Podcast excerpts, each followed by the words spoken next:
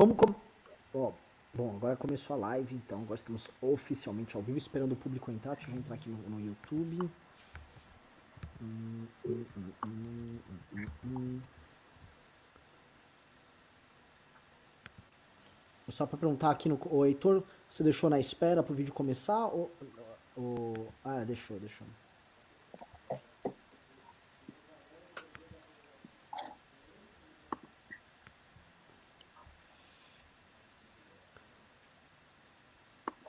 Bom, começou a chegar a galera. Boa noite, meus queridos amigos aqui do MBL News. Nosso, né, a galera fica me zoando que falou MBL News, eu só quero deixar chique, na verdade é uma live aqui de, de YouTube, né, mas era uma live, é o MBL News, MBL News, o seu programa de notícias políticas e comentários, etc. Hoje contando basicamente com uma figura grotescamente incrível nosso adorável Carlos Andreasa e hoje com o nosso indignado que passou hoje nos grupos de WhatsApp bravo o dia inteiro, Marcelo Castro, tá? Boa noite, meus queridos amigos. Hoje é dia de falar de coisas interessantes, tá? Então vou, vou passando a bola para vocês, mas já vou uh, falando. Ah, gostaria de começar misturando bolas. Eu quero começar Estados Unidos, Black Lives Matter, essa confusão toda, com o Antifa no Brasil querendo misturar as bolas aqui, e pode ser que essa mistura de bolas saia caro para nós democratas, tá? Vou, vou, vou querer abordar essa linha, e daqui a gente vai derivando todos os outros assuntos, vai ter aras, vai ter bagaça toda. Boa noitíssima, Carlos Andreasa. Já dando essa bola nem muito arredondada, você que é flamenguista, não é uma bola do Zico que chegou para você, não é uma bola nem do Júnior, naquela época que o Júnior virou meio campo. Manda aqui uma, uma bola do máximo do Carpegiani para você. Grande... O Carpegiani, Carpegiani jogou muito. Sim, sim. Mas então, mas não, não é bola ruim, não é do Zico, é do Carpegiani. Não, você tá nesse lugar aí. Olha só, boa noite, boa noite, pessoal. Renan, Marcelo, um prazer estar aqui novamente. Minha segunda participação no MBL News uh, para debater os temas da semana. Eu, eu devo dizer, Renan, e talvez eu esteja errado, aliás, eu, eu estou errado, né, que eu não tenho dado é, grande atenção ao que acontece agora nos Estados Unidos. Né? É, digo isso é, antes dizendo, antes de avançar, dizendo que eu sei da importância e da gravidade do que acontece nos Estados Unidos. Mas eu não estudei ainda o assunto, não me aprofundei ainda no assunto, de modo que tudo quanto eu disser aqui, e direi pouco a esse respeito, portanto, terá uma base muito superficial. Isso porque é, eu, eu me dedico a estudar e aprofundar os problemas do Brasil, as questões do Brasil, é, e que são muitas e muitas, muito intensas e o, e o tempo é curto. É, e eu digo que é uma falha minha, um erro, eu não ter estudado a fundo ainda, acompanhado a fundo, aprofundado, me aprofundado sobre o que se passa nos Estados Unidos, porque me parece que sim há uh, um, um certo oportunismo brasileiro surfando a onda é, do movimento legítimo que me parece acontecer nos Estados Unidos. Então, é, para falar sobre o que ocorre nos Estados Unidos, eu preciso dizer é, da minha profunda perplexidade, perplexidade não, do meu nojo, nojo mesmo, diante, da, diante das cenas do caso da morte, do assassinato que deflagrou toda essa crise. É, é, e diante do modo como George Floyd foi assassinado pela polícia, é, eu tenho muita dificuldade, desde o lugar é, do qual eu falo e com as informações que eu tenho, para criticar, por exemplo, e é altamente criticável, uh, saques a uma loja da Nike, janelas de oportunidade que se criam para que vagabundos é, é, é, façam a barbárie e a baderna. Eu preciso, eu preciso, nesse momento, ficar no lugar anterior, Renan, é, inclusive porque eu não me aprofundei no assunto, repito aqui, é, para dizer que é, é, é, Black Lives Matter e, e, o que aconteceu uh, em Minneapolis, o, a, a, a, o, modo como aquela morte aconteceu, é, mostrando, expressando mesmo o racismo. Eu me lembro, é, porque lá isso tem consequência, não apenas as consequências que nós estamos vendo, a, mobilização popular legítima, é, como implicações criminais. Aqueles policiais, aquele policial e o grupo do qual ele faz parte, é, serão duramente punidos na forma da lei. Né? É algo que não aconteceria e não acontece no Brasil. É, e, e, isso é, é, é, o que mostra o nosso fosso com relação à grande democracia americana. É, é, eu não sei comparar racismo, não sei comparar racismo. Muita gente diz que o racismo nos Estados Unidos estrutural é muito mais profundo uh, do que o brasileiro. Eu não, eu não sei dizer. O que eu sei dizer é que, diante de casos como esse, o Brasil é frouxo quando algo assim acontece. Eu, eu, eu como, como poucos sabem, né, é, o pessoal do Rio sabe melhor, eu, para além das minhas atividades na rede Band News FM, falando para todo o Brasil, eu faço aqui, eu sou um dos âncoras do programa Band News FM primeira edição para o Rio de Janeiro. E, e, de modo que eu tenho acompanhado com muita atenção, por exemplo, o caso da morte pela polícia, assassinato pela polícia do menino João Pedro, por exemplo. O menino João Pedro, que tudo indica, todo, to, todas as evidências indicam, uh, o menino bom, estudioso, sem, isso é fato, sem nenhuma relação com o tráfico, que estava em casa cumprindo o isolamento social uh, e que, diante da chegada da polícia, foi orientado pela sua família para ir para dentro, tanto mais para um quarto é, e que ainda assim teve a sua casa alvejada por mais de 80 tiros. Você imagina o que é a polícia disparando 80 tiros contra uma residência, né? Ah, e o menino e o menino morreu, morreu e aí surgem os áudios dele preocupado com a família, a família preocupada com ele. João Pedro, você vê que é uma família como a nossa. João Pedro fica em casa, João Pedro não saia de casa. E, e, e, foi morto e morto pela polícia. E aí vem várias questões, né, Renan? A gente, a gente desde um lugar de elite nós três aqui, eu fico pensando, primeiro, esse tipo de operação policial jamais aconteceria na Zona Sul do Rio de Janeiro, no condomínio onde eu vivo. Né? É, e, e, e, e, pode ser que haja bandidos aqui, tá certo? É, é, mas jamais aconteceria, a polícia jamais chegaria dessa maneira. Isso jamais aconteceria uh, num lugar assim. Então, é preciso dizer, eu tenho dito isso, isso serve para como reflexão, é, da nossa impunidade face ao, ao, ao, que não ocorre nos Estados Unidos, porque lá se pune, é, aqui no Brasil, a vida é, de um cidadão negro, tanto mais se morando numa favela, vale nada. Vale nada. Então, é, o que separa? O que separa o Estado da barbárie? Né? O que separa a polícia do bandido? É, é o fato de que o bandido não tem nada a perder, o bandido é o bandido, e, e, se você estiver no meio do caminho dele e, e, ele quiser atingir alguém atrás de você, ele não vai calcular o risco de, é, não querendo atingir você, é, atirar nessa direção, podendo atingir, atingir, você. Ele vai sentar o dedo. Ele vai sentar o dedo, porque ele é o bandido, ele, ele, ele é a barbárie. É, é a nossa polícia, isso serve para a polícia é, brasileira é, de modo geral, e a, e a polícia é um tema muito importante, hein? A polícia é um tema muito importante, porque a polícia, setores das polícias, são ah, apoiadores e, portanto, braços armados é, do bolsonarismo. Essa é outra conversa. Tá? É, mas ah, no, caso do, no caso do João Pedro, ah, ali o que aconteceu com ele, bala, mete bala. Mete, a vida vale menos ali. A vida vale menos ali, a vida vale menos numa favela, a, vi, a vida vale me, menos numa favela majoritariamente é, habitada por, por cidadãos negros. E, e, a gente precisa dizer isso aqui. A gente precisa dizer isso aqui no, no MBL News, tá certo? O que eu vi no caso do João Pedro é cotidiano no Rio de Janeiro. A gente chegou ali, o policial se comportando como bandido. Essa é a verdade. Tá ali é, no, no, meu. Vamos supor que tenha sido apenas imprudência. Vamos supor que a polícia tenha entendido que a, aquela movimentação na casa do João Pedro, que era uma movimentação de defesa do cidadão, com medo da polícia que chegava, porque a polícia chega e mete medo no cidadão. Essa é a verdade. Ainda mais na favela, chega barbarizando.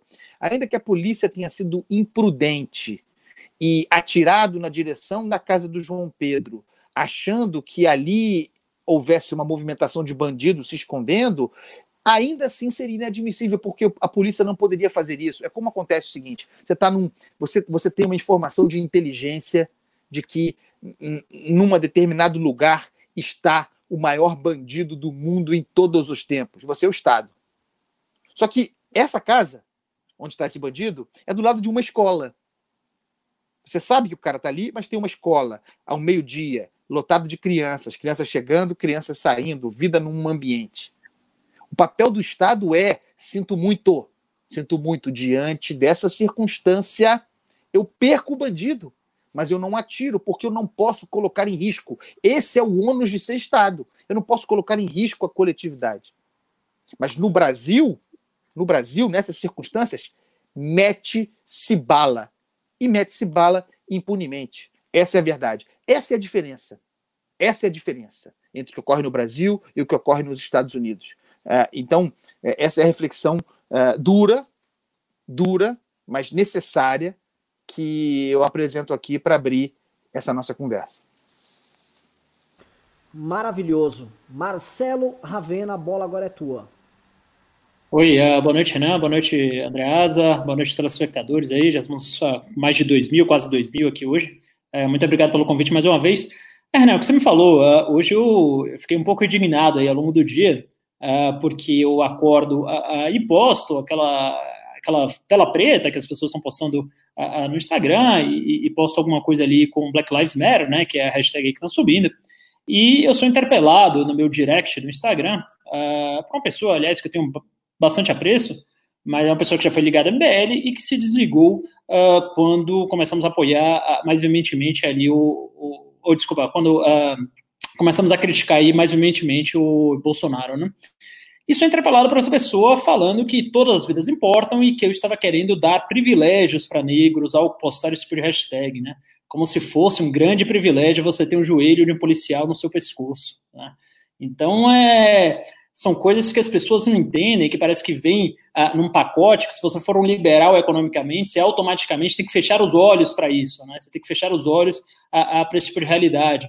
Como se você tivesse que é, é, emular aquele discurso e repetir aquele discurso que, obviamente, falso, que o policial não trata o negro pior. Né, porque eu tenho certeza, por exemplo, uh, que se saísse aqui na rua e tivesse eu e o Guto Zacarias, de classes sociais parecidas, o Guto Zacarias inteligentíssimo, muito mais do que eu, inclusive, fôssemos pegos fumando um baseado aqui na rua, eu não corro esse risco, até porque não fumo, sou do time da Andreasa, meu, uh, meu hobby é o vinho, né? Mas é, se formos pegos numa rua, saindo daqui da, da minha casa, na minha, na minha região, com certeza ele teria um tratamento muito diferente. Né? Espero que não tenha o tratamento que teve o George Floyd, acho improvável, inclusive, aquilo ali não foi um caso isolado, um caso que está ocorrendo é, repetidamente nos Estados Unidos e no mundo, mas certamente ele levaria um enquadro muito mais duro do que o que levaria. No máximo, ele pediria, e vamos ser bem sinceros aqui, para apagar um baseado, eventualmente nem isso, ia fazer vista grossa, e se fosse alguém ali, existe um pouco desse espírito sádico, né? existe um pouco ah, dessa desvalorização das vidas negras no Brasil. Né? Então,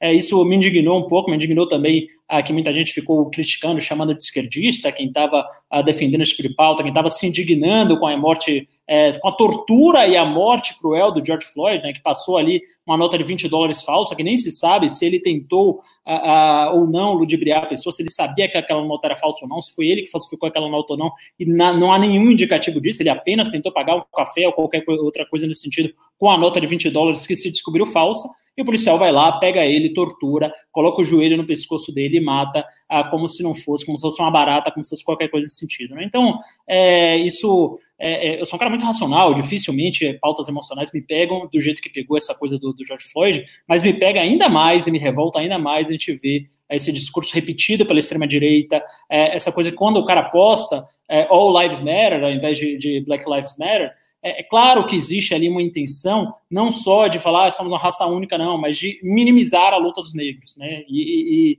não existe é, é, é você falar ah, White é, Lives Matter, claro, isso é um, um pleonasmo, todo mundo sabe, todo mundo já se importa com vidas brancas, né? Então, quando você vai lá e fala, não, é, não são só as negras, vidas negras que importam, são todas as vidas que importam, é óbvio que você está ali apenas tentando é, diminuir a luta dos negros contra isso, você está tentando diminuir para manter o seu privilégio, né? Então, é, é, é, foi isso que me indignou aí ao longo do dia. É, eu espero que a gente consiga ir para um lugar onde você possa ser liberal economicamente até o talo e que você possa ter sensibilidade com questões sociais, né? Isso aí, para mim, não é nem uma posição política, não é uma posição é, humanitária, praticamente, né? Então, é assim que começa uma intervenção de hoje. Obrigado mais uma vez pelo convite. A obrigação, a obrigação de nos posicionarmos político-ideologicamente para todos os fatos do cotidiano é uma doença. É uma doença. É um esvaziamento da humanidade. Em que lugar do mundo, em que lugar do mundo civilizado é possível que diante do assassinato de alguém se coloque como filtro para o posicionamento de um indivíduo é, à esquerda ou à direita? Que loucura é essa? E aí a responsabilidade é geral. Também é responsabilidade dos movimentos de esquerda, dos grupos de pressão à esquerda, que se apropriaram de algumas questões como se fossem é, exclusividade delas. Eu nunca, eu repilo isso. Comigo não cola. Vida é vida. Vida é vida. Quer dizer que eu vejo isso, eu vejo isso com perplexidade. Porque o cidadão é de direita, se diz de direita, ele é tutelado, impelido, massacrado a procurar a, a procurar protagonismo em franjas do caso George Floyd, a procurar a procurar é, para abalizar, para fundamentar o seu discurso, porque ele é de direita, então ele tem que encontrar problematizar aquilo ali, encontrar é, é, dar protagonismo para elementos da história, da trama que são secundários.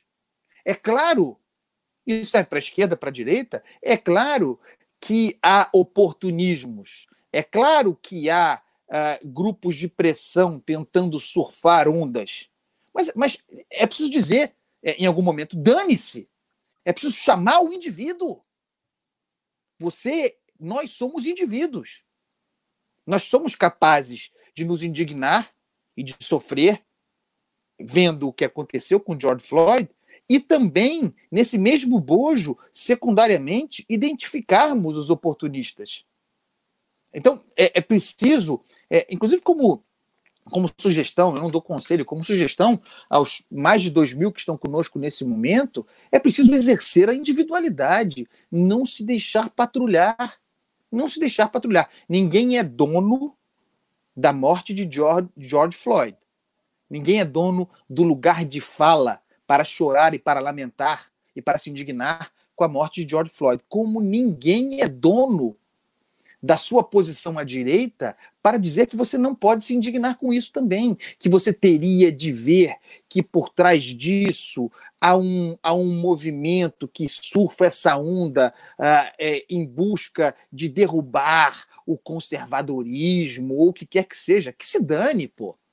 Entendeu? Então a gente precisa começar a, a, a botar o dedo na ferida dos patrulheiros, daqueles que ficam um dia inteiro querendo tutelar e dizer como tem que ser, quem é liberal, quem não é, quem é conservador, quem não é, quem é de direita quem não é. Vai se catar, pô.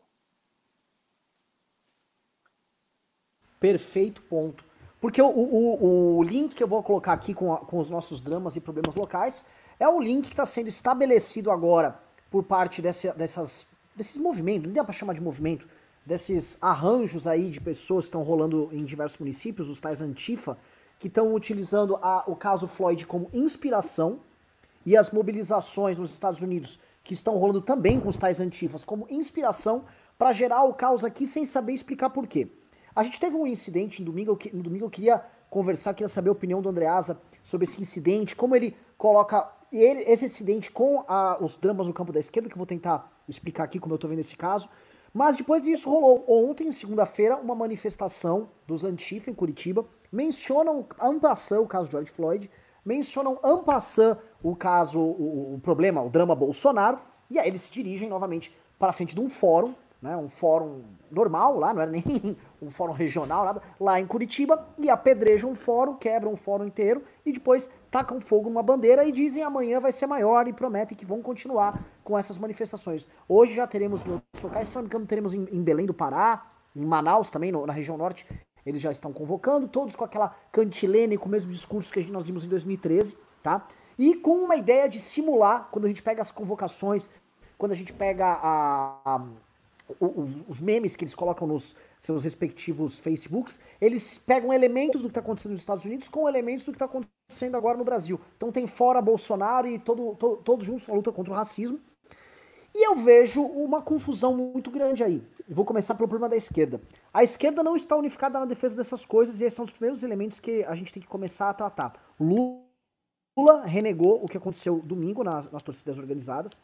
Vimos pouca defesa por parte do PCdoB e quem estava lá ouriçado na defesa tanto do, das manifestações do domingo com as torcidas organizadas, quanto agora nessa questão do, dos Antifa, aqui é o PSOL. O PSOL, a gente sabe, as jornadas de junho em 2013 começaram também com esse tipo de mobilização, envolvendo também um, um quê de bagunça, um quê de depredação por parte de militantes que a gente foi descobrir que também eram ligados ao PSOL, natural, não estou nem criminalizando o PSOL aqui. O que eu estou vendo, novamente, é uma, um grupo, um determinado, uma determinada franja do campo da esquerda começando a atuar, fazendo barulho, isso em detrimento a ditames que, em geral, eram mais vinham de forma horizontal, top-down da parte do PT para baixo. Né? O PT não está gostando disso, o PT não está vendo isso com os bons olhos, e eu acho isso muito. Eu quero decifrar o que está acontecendo, Andreasa, porque essas ações aqui, e eu sou um dos caras que estou tentando é, botar na mesa para conversar do P, PC do B, do PSOL, do PDT, ao PSDB, ao Novo, eu quero, eu quero o impeachment do Bolsonaro.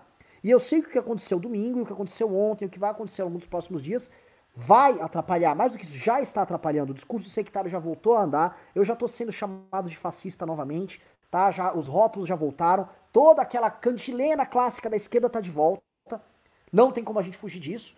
E aí isso começou a despertar na, na parte de todos os agentes políticos, do centro, da direita, que estavam até assim, nossa, eu nem ouvia mais falar, eu deixei de ser fascista faz coisa de um ano, desde que o Bolsonaro assumiu, voltaram a ser fascistas, voltamos a ser todos racistas, homofóbicos e tal. E aí todo mundo ligou o alerta, que é o alerta: será que eu estou servindo aqui de, de trampolim para uma determinada ala da esquerda brincar, voltar, a esquerda voltar a tomar as ruas, coisa que eles estão muito enraivecidos desde a perda das ruas a partir de 2015?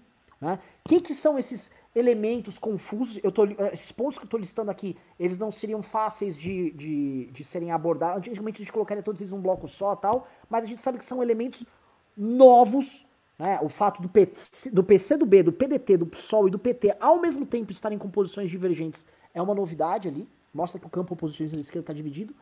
Então, dentro de, de, desse cenário todo, desse game todo, tá? Como você vê, um, Jair Bolsonaro, como você vê, dois, a evolução dessas manifestações, sabendo que nos Estados Unidos essa questão do Floyd, isso, a, essas manifestações já extravasaram a questão do Floyd, né? Já virou uma coisa, uma, igual em 2013, uma manifestação de massa, as pessoas estão em rebelião, e sabendo que, que o, um certo presidente da República estava louquinho para isso acontecer e um certo comentarista político que está aqui do meu lado já previa que teríamos bagunça nesse sentido e que alguém estava torcendo para isso. Bola é tua novamente. Renan, eu vi e vejo com muita preocupação o que está em curso. Né? É preciso colocar, situar isso no ambiente do tribalismo. Né? É, tribalismo ressentimento e revanchismo. São as três são os três conceitos que precisam ser articulados aí. Né? Uh, o ressentimento uh, é, tem sobre os indivíduos, gera nos indivíduos o impulso para posições tribais, para que encontrem grupos ao, aos quais pertencer. Né? isso é um elemento importante. O revanchismo vem diante de janelas de oportunidade como essas. Então, eu vamos lá. O, o movimento pró-democracia, né? É pró-democracia contra o fascismo. Ah, eu não conheço quem seja, eu realmente não conheço quem, quem seja, eu conheço, quem se diga contra a democracia e a favor do fascismo. Tá certo? É, aqueles é, que estiveram, que têm estado barbaramente cometendo crimes, cometendo crimes, porque a, a manifestação simbólica também é criminosa. Há uhum. elementos vedados na Constituição brasileira. Então, aqueles patriotas, dito patriota, ditos patriotas, que têm ido frequentemente às ruas, vestidos de fascismo, com símbolos, uh, não raro, é, nazifascistas, né? ainda que ressignificados, pedindo intervenção militar, é, querendo fechar o Congresso, querendo fechar o Supremo Tribunal Federal. Se você perguntar para aquelas pessoas se elas são democratas, elas dirão que sim. E se você perguntar para elas se elas estão contra o fascismo, elas dirão que sim. É uma briga ruim essa, é, por quem é mais democrata e por quem é mais antifascista. Da mesma forma que os grupos que marcharam no domingo, torcidas organizadas, com milhares de mortes nas costas, inclusive brigando entre si, e com comprovadas associações, comprovadas pela justiça, pela polícia, com comprovadas associações ao crime, associações com o tráfico de drogas, associações com milícias, cada um no seu quadrado, cada um no seu respectivo estado. Esses grupos que marcharam pró-democracia, é, contra o fascismo, também se dizem democratas e também se consideram gente boa. Então, vamos ficar nessa disputa para ver quem é mais democrata? Isso é, isso é o paraíso do, do bolsonarismo. Isso é o sonho de consumo de Jair Bolsonaro, que não reúne. Eu, vocês sabem, eu considero é, que Jair Bolsonaro desenvolve um discurso golpista. É, é, e, e, o discurso golpista per si já é muito ruim. Mas o discurso golpista precisa de elementos concretos para se materializar, para ocorrer. E com base no que está aí, tudo mais constante, até esse advento dessa nova etapa tribalista, né, da briga de rua, da rinha de galo, que se projeta, eh, Bolsonaro não tinha elementos concretos, não tinha gatilhos para, por exemplo, eh, ativar o seu discurso ou reativar o seu discurso de ordem o discurso da ordem. E ah, crises como essa, já a janela da Covid-19, mas também a crise aberta por conflagração de rua, por gente andando com taco, daqui a pouco com bomba, esse é o convite para a desobediência civil, que é o convite para o estado de sítio. Ah, o presidente pode decretar e o parlamento derrubar. Imaginem a conflagração, a convulsão é, institucional de um movimento como esse. Então, do ponto de vista estratégico, considerando que os, os que marcharam domingo pela democracia contra o fascismo estivessem mesmo bem intencionados, e eu tenho dúvida, porque eu vou lembrar 2013 e vou lembrar do cinegrafista da Band, Santiago Andrade, morto por democratas antifascistas, que estavam ali expressando por meio de rojões as suas convicções democráticas. Então, eu tenho dúvidas. Mas é, dizendo aqui, dizendo aqui, dando benefício da dúvida para esse movimento, que, que sejam bem intencionados e que estejam mesmo é, contra, uh, o, contra o bolsonarismo uh, e marchando pela democracia, que é preciso fazer um cálculo estratégico se aquilo funciona. Por exemplo, a imagem, a imagem daquele, daquela blitz, daqueles homens vestidos de preto, marchando, marchando para o conflito, né? marchando para o conflito usando a linguagem da violência contra quem se alimenta e depende da linguagem da violência, dizer, alimentando o bolsonarismo. Mas aquela imagem, pensando na percepção do cidadão, do brasileiro, aquela imagem daquela blitz, aquilo ali atrai a quem? Aquilo ali atrai ou repele? A ideia é atrair o cidadão, amalgamar, conquistar pessoas para uma agenda que, que, legítima, que é, o, por exemplo, o impeachment de Jair Bolsonaro, vá lá, aquilo ali atrai ou repele o cidadão comum? Ou será que a agenda ali é atrair somente militantes do PCB? Porque era o que havia. O cidadão comum que votou em Jair Bolsonaro em 2018 e que está de saco cheio das, das confusões uh, geradas pelo próprio presidente da República, esse cidadão vendo aquilo ali ele se sentiu atraído por esse movimento contra Bolsonaro ou ele, de repente, se lembrou de por que votou em Jair Bolsonaro? Essas são as questões que a gente precisa uh, é, é, refletir a respeito. Né? Então, se, para chegar no revanchismo, devolver a palavra, passar a palavra para o Marcelo, pedindo desculpa por me estender. Uh, Imagina, se, se uh, a ideia é, é amalgamar se a ideia é avançar, se a ideia não é a força pela força, se a ideia não é a expressão do, do ressentimento, se a ideia não é o revanchismo, se a ideia não é ir à forra, no braço, na porrada contra o bolsonarismo, é preciso que esse movimento evolua rapidamente para a apresentação de agendas que tenham ligações, liames com o mundo institucional, com a República. Então, eu não vi no domingo.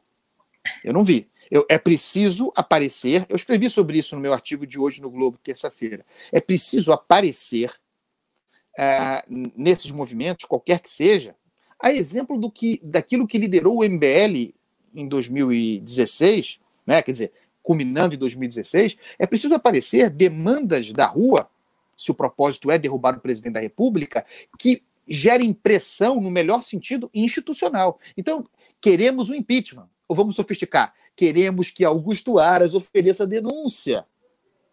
É, sei lá, mas sem o apelo institucional, sem colocar a instituição, a república no centro, é anarquia. É, é anomia, é investimento na bagunça, é confusão. E confusão ativa o quê? Confusão ativa, de novo, o discurso da ordem. É, é, ele mobiliza o bolsonarismo, ele legitima o bolsonarismo que se quer combater. O que tudo de que o bolsonarismo precisa é da geração de caos. Se você tem se você tem, é, se você quer, se você vem dançar um baile autoritário, propor um baile autoritário e franquear a pista para um baile autoritário, abrir para quem quiser chegar, você precisa considerar a hipótese de que venha para o seu baile, se você abre mão do discurso institucional, que você abre, abre o seu baile para a presença de dançarinos autoritários muito mais habilitados do que você, aqueles que detêm o guarda da esquina não é o tanque.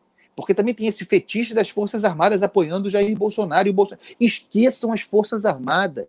Esqueçam o general de pijama. Esqueçam esses generais caquéticos, dementes senis, muitas vezes, que estão no Planalto. Esqueçam isso. Esqueçam isso. As Forças Armadas, quem tem tropa de verdade, quem comanda, não quer se meter nessa aventura. Inclusive porque se Jair Bolsonaro cai, quem assume é um general. Não, não nos esqueçamos disso. Tá certo? a, o, o braço potencialmente armado de Jair Bolsonaro está no guarda da esquina, está nas polícias estaduais, em setores das polícias estaduais, como aqueles que se amotinaram no Ceará, como infiltrados bolsonaristas, com representantes eleitos atuando ali. Não se esqueçam disso, também na hora de ir para a rua. Porque uma coisa que eu vi, Renan, eu não vou ficar discutindo aqui é quem começou a confusão, é quem deu partido à confusão, quem iniciou a confusão. Isso não interessa. Interessa que houve confusão e que a confusão beneficia um projeto, tá bom? E que não é o projeto democrático. Isso eu posso garantir. É, mas o fato é que, havendo confusão, ficou muito claro que a polícia de São Paulo tomou parte. Isso eu posso ver. Eu vi. A polícia de São Paulo tomou parte. E, e não foi a parte é, dos defensores da democracia contra o fascismo é um sinal também é, de que os comandantes das polícias, de que, por exemplo, o João Dória não tem o controle da sua tropa. De que a sua tropa, isso serve para as polícias de modo geral no Brasil, com exceções, de que as suas tropas, quem está na rua, o guarda da esquina, o coração bate pelo bolsonarismo. Então, muito cuidado, muito cuidado na hora de fazer investimentos que não tenham forte âncora institucional. Me desculpe por me estender. Antes de passar a bola pro, pro Ravena, só posso fazer um parênteses disso? Claro, só bem curto. Uh, Andreasa, uma coisa, eu gravei um vídeo, até fui processado por esse vídeo, descobri hoje que fui processado pelo Sindicato dos Delegados de Polícia por conta desse vídeo. Mas eu fiz um vídeo aqui comentando, foi um áudio que não foi muito falado na imprensa, um áudio que o Major Olímpio liberou para um amigo dele, chamado de Azevedo, imagino que seja o general Azevedo, mas, enfim, fiquem aberto ali quem, quem é. E no áudio, ele está se queixando das pressões que ele recebe da Polícia Militar de São Paulo, que é basicamente sua base eleitoral, é, para apoiar o Bolsonaro. Ou seja, ele está falando: ó, se vocês não quiserem que eu represente vocês, eu tô pendurando as chuteiras aqui, eu não vou defender o Bolsonaro. E é um áudio assim, são 3 minutos e 50 de queixas do Major Olímpio contra essa militância que existe dentro da Polícia Militar de São Paulo, que exigia dele uma submissão dele ao projeto do Bolsonaro. Esse áudio, para mim, é um áudio para se ligar 10 alertas vermelhos. Quando você tem um, um senador do PSL, cuja base uh, policial dele tá colocando ele sob pressão, a ponto de ele ter que fazer um áudio falando: eu vou pendurar as chuteiras, procurem outro para te representar, eu não quero, é isso aí. Não houve mediação entre eles, não houve, não houve conversa. O áudio dele avisando assim: não dá. O Bolsonaro, ainda cima, o Bolsonaro é ladrão, ladrão de direita é igual ladrão de esquerda para mim. Ali, cara, tem que acender um alerta, porque se tem uma das polícias que é, são assim, a polícia mais séria militar do Brasil, eu acho que é de São Paulo.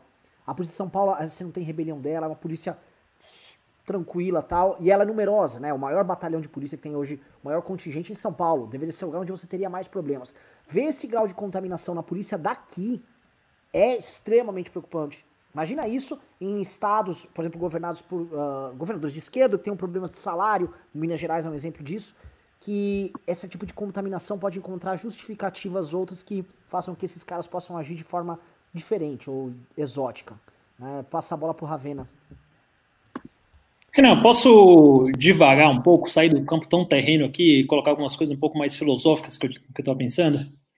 É, eu, eu, acho que a gente está entrando aqui uh, num terreno quase niilista, né? Porque eu vejo uh, uma desilusão muito grande. Quer dizer, muita gente achou que o Bolsonaro era o salvador da pátria, agora as pesquisas já dão, inclusive, que quase 30% dos que votaram nele já se arrependeram do voto, né? Quer dizer, uh, é, 30% dos que votaram no Jair Bolsonaro já o consideram uh, ruim ou péssimo. Né?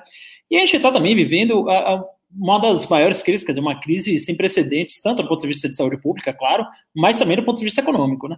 E eu andei também pensando desde domingo, isso ficou me inquietando na minha cabeça, conversei com algumas pessoas, principalmente com Pedro Adeiro aqui no MBL, que é um grande leitor de Ortega y Gasset, né, Revolução das Massas, todo esse tipo de coisa, e a gente sempre teve, na verdade, convulsões sociais após crise, né? E você pensa ali, por exemplo, a 1929, a gente tem ali, obviamente, o crash da Bolsa Americana, aquela coisa toda, e isso começa a eclodir ali movimentos sindicalistas e que levam, em última instância, ali a ascensão da União Soviética e todo aquele quebra-pau do mundo inteiro para você tentar mudar de sistema, né? Esse aí é um negócio que foi resolvido só, sei lá, 60 anos depois, 89, que fala, pô, não, beleza, o socialismo perdeu de vez. Uh, em 2008, a gente tem também uma crise muito grave, subprime, uh, aquela coisa toda, que todo mundo lembra, uma coisa que está muito recente aqui na nossa cabeça, que é sucedido em 2010 pelo movimento Occupy Wall Street, né, que é uh, também um movimento que toma as ruas dos Estados Unidos, uh, para falar principalmente uh, que eles eram os 99%, que os Estados Unidos tinham uma lógica capitalista, uma lógica de modelo econômico que favoreciam somente esse 1%. minha dúvida é, será que isso, principalmente se pega o timing das duas coisas, né, porque os Estados Unidos também estão é, tendo protestos magnânimos aí, claro, teve o estopim da, da, da morte de George Floyd, mas é, eu fico pensando, será que isso também não é consequência de uma crise econômica que a gente acaba de sair e às vezes a gente, é, é que a gente acaba de sair, quer dizer, no caso deles, né, a gente ainda está aqui no, no, furacão do coronavírus, mas será que isso também não é uma consequência econômica de tudo? Será que as pessoas não começam a perder as esperanças em tudo que está aí? E aí eu não estou falando de buscar soluções antidemocráticas, fechar Supremo, de nada disso, não, mas simplesmente perderam a fé e entraram numa lógica nihilista, é o que eu, que eu venho pensando que é mais uma questão, mais uma reflexão para jogar para vocês aí. O Andreasa certamente é, é, é, tem muito mais conhecimento que eu, deve ter pensado alguma coisa nesse sentido. Eu queria ouvir um pouco de vocês, o que, é que vocês acham sobre esse ponto de vista. Quer começar, Andreasa? Eu tenho umas ideias aqui, mas já que ele já jogou para você, Não, eu, vou, eu falei muito, eu vou passar a palavra para você, mas eu, eu quero só dizer o seguinte: é, é evidente, Marcelo tem toda a razão, é evidente que um dos componentes fundamentais para o ressentimento, né, que é o verdadeiro fundamento, é, é, é, o, é o fundamento dessas expressões todas, inclusive a expressão que resultou na eleição do Jair Bolsonaro, né? O Jair Bolsonaro é talvez a mais alta febre de uma doença brasileira que eu chamo de depressão política, em que a gente está metida eu diria que até anterior a 2013, eu, eu remeto a 2012, eu acho que o grande deflagrador foi o processo do mensalão no Supremo Tribunal Federal. Mas essa é uma, essa é uma, essa é uma outra discussão. Tese. Sou dessa tese. É isso. Então, é, nós nunca superamos aquilo ali. Quando as pessoas falam, nós estamos presos em 2013, não, nós estamos presos também em 2013, mas o fundamento da cisânia brasileira é a transformação do Supremo Tribunal Federal numa corte penal. É, é, mas essa é uma outra discussão, é uma discussão outra, e a gente vai ter outras. É, mas um dos elementos que alimentam esse ressentimento, Marcelo, é a desesperança econômica. É o, é o sentimento de que o fosso da desigualdade, e a realidade, se alarga. As pessoas. É, chegou ao Brasil, em certo sentido, é, com variáveis nossas, aquelas motivações que na Europa estão, estão é, mobilizadas há muito tempo. É, a, a, o ódio ao outro é, que lhe toma oportunidades, a xenofobia, o ódio ao imigrante. É, é, e aqui no Brasil, isso, se, se, você pegar, desculpa, Renan, vou devolver a palavra. Se você pegar é, os principais elementos, líderes, né, com mandato ou sem, é, com razão ou sem, mas os principais elementos, agentes políticos do bolsonarismo, você encontrará ali um manancial de ressentidos para todos os gostos. É dif... O próprio Jair Bolsonaro é um grande ressentido. Você encontrará ressentidos, alguns, alguns que têm uma coisa assim, eu deveria estar em outro lugar, eu, eu, esse cara está tomando o meu lugar, eu sou habilitado por isso. O Jair Bolsonaro é uma espécie de. Ele, ele é. O fato de Jair Bolsonaro ter chegado a presidente da República, intelectualmente indigente, né? um, um parlamentar um parlamentar abaixo de medíocre ao longo da sua história. O fato de esse cidadão, incapaz de fazer política, né, um símbolo da negação da política, o fato desse sujeito ter chegado a presidente da República, é, faz com que um grupo muito grande de ressentidos, também de matriz econômica, ou por matriz econômica, se sinta que está diante da chance da vida. Né? Isso também é um dos motores do que eu chamo de revolução reacionária bolsonarista. O, funda o fundamento econômico é muito importante. Né? O cidadão, eu me lembro, por exemplo, tem um componente é, econômico que tem a ver com a segurança pública. Né? Eu me lembro da, de quando o programa 3 em 1 da Jovem Pan, do qual fui fundador com a Vera Magalhães e com o Marcelo Madureira, com essa formação, quando a gente completou um ano, é, o programa era apresentado pelo Patrick Santos, a gente fez um evento de um ano, portanto, em 2017, uh, é, com o Geraldo Alckmin, então governador de São Paulo. Ele foi nosso entrevistado. E aí eu perguntei para ele, é, ele era pré-candidato à presidência, eu perguntei para ele qual ele achava que seria o principal, o principal elemento uh, da campanha eleitoral do ano seguinte, 2018. Ele respondeu, não, não errado, é, ele respondeu que era emprego e renda, emprego e renda, emprego e renda. É, era a resposta dele: emprego, renda, emprego, renda. É, e e não era. Não era. É claro que o emprego e renda era importante, mas o, o, o lance era, mais do que emprego e renda, a, possibilidade de ter emprego e renda. No sentido de que, se, de que o sujeito que está fora, alijado, o sujeito que mora, voltar um tema dessa mais cedo dessa nossa conversa, o sujeito que mora numa favela, numa comunidade pobre, é, é, para ele ter emprego e renda, antes ele precisa sobreviver. Né? Ele precisa estar vivo né? Então, antes é, de, de, ter emprego e renda, você tem que garantir a sobrevivência física de si e da sua família.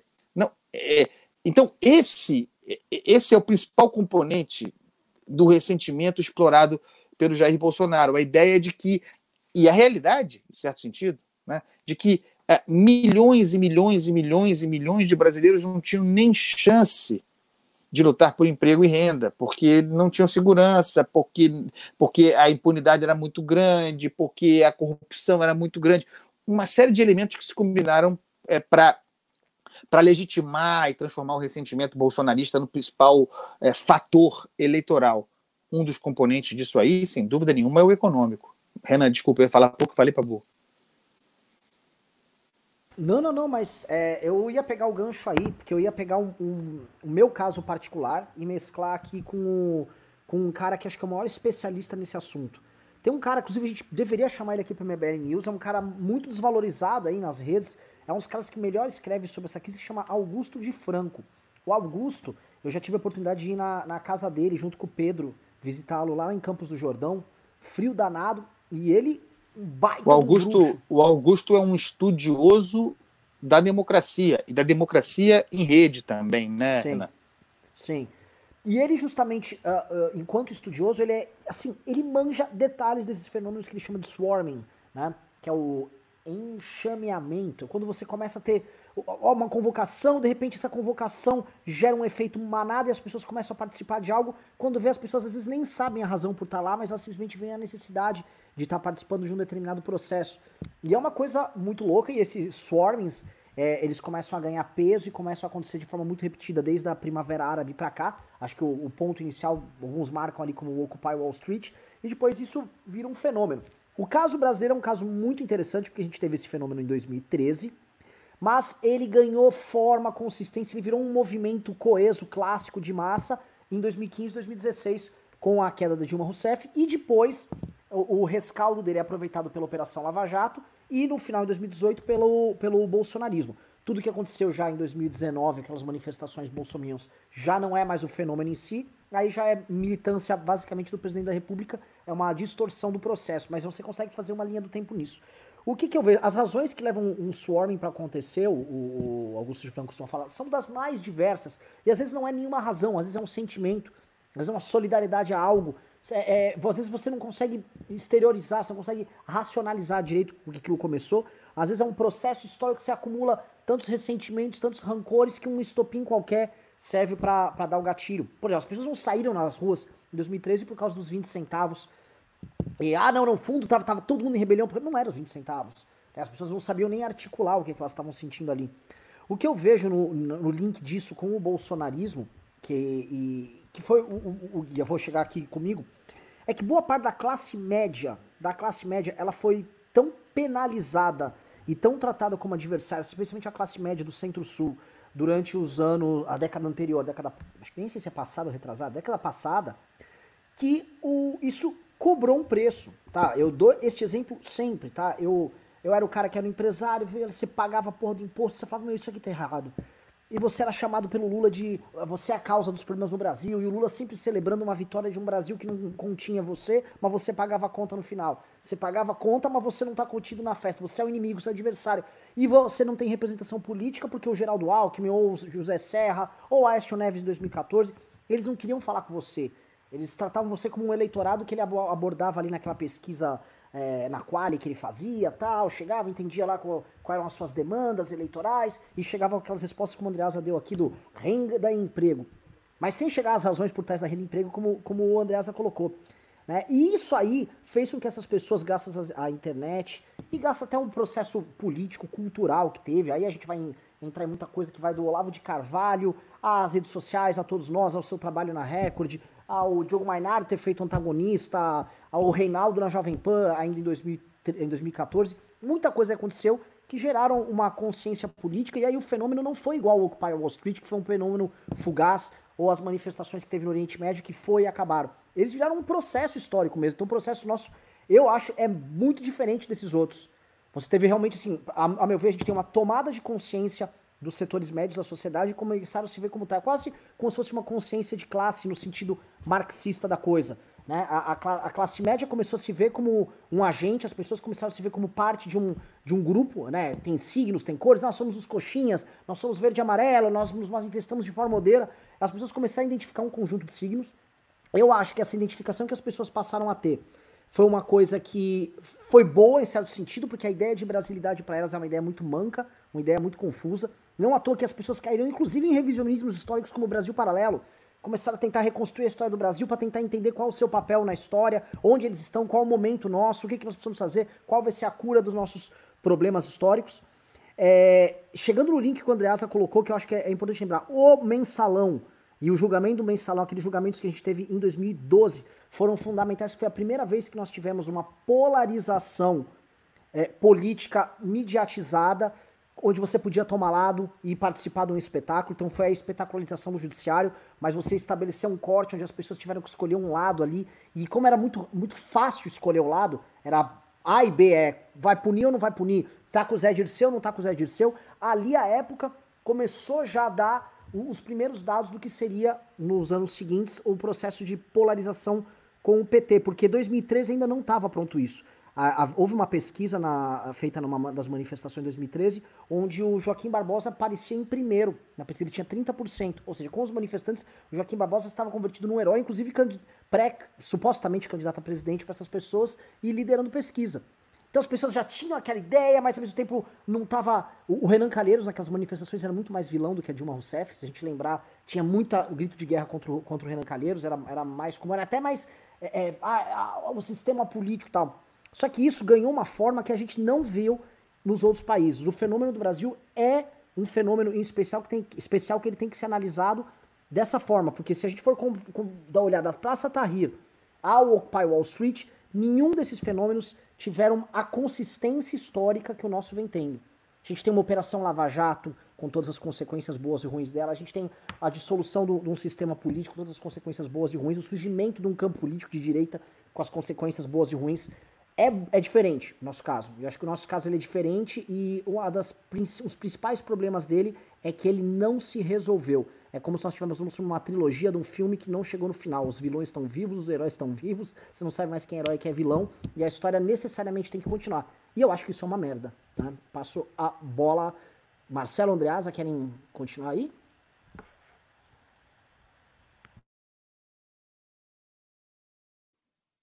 Quer falar, André? Eu achei irretocável a fala, a fala do Renan. É, é daquelas falas que não tem muito a acrescentar aí. É, é... Não, eu, eu, eu acho que o Renan encerrou, encerrou o assunto, entendeu?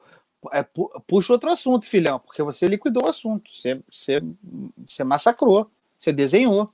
Quer que eu diga o quê? Já tô te aplaudindo aqui, Renan Santos. Puxa ah, outro tá assunto bom. agora. Porque eu, eu, eu, acho esse tema bom porque a gente precisa saber. É, essa, essa é a leitura minha, tá?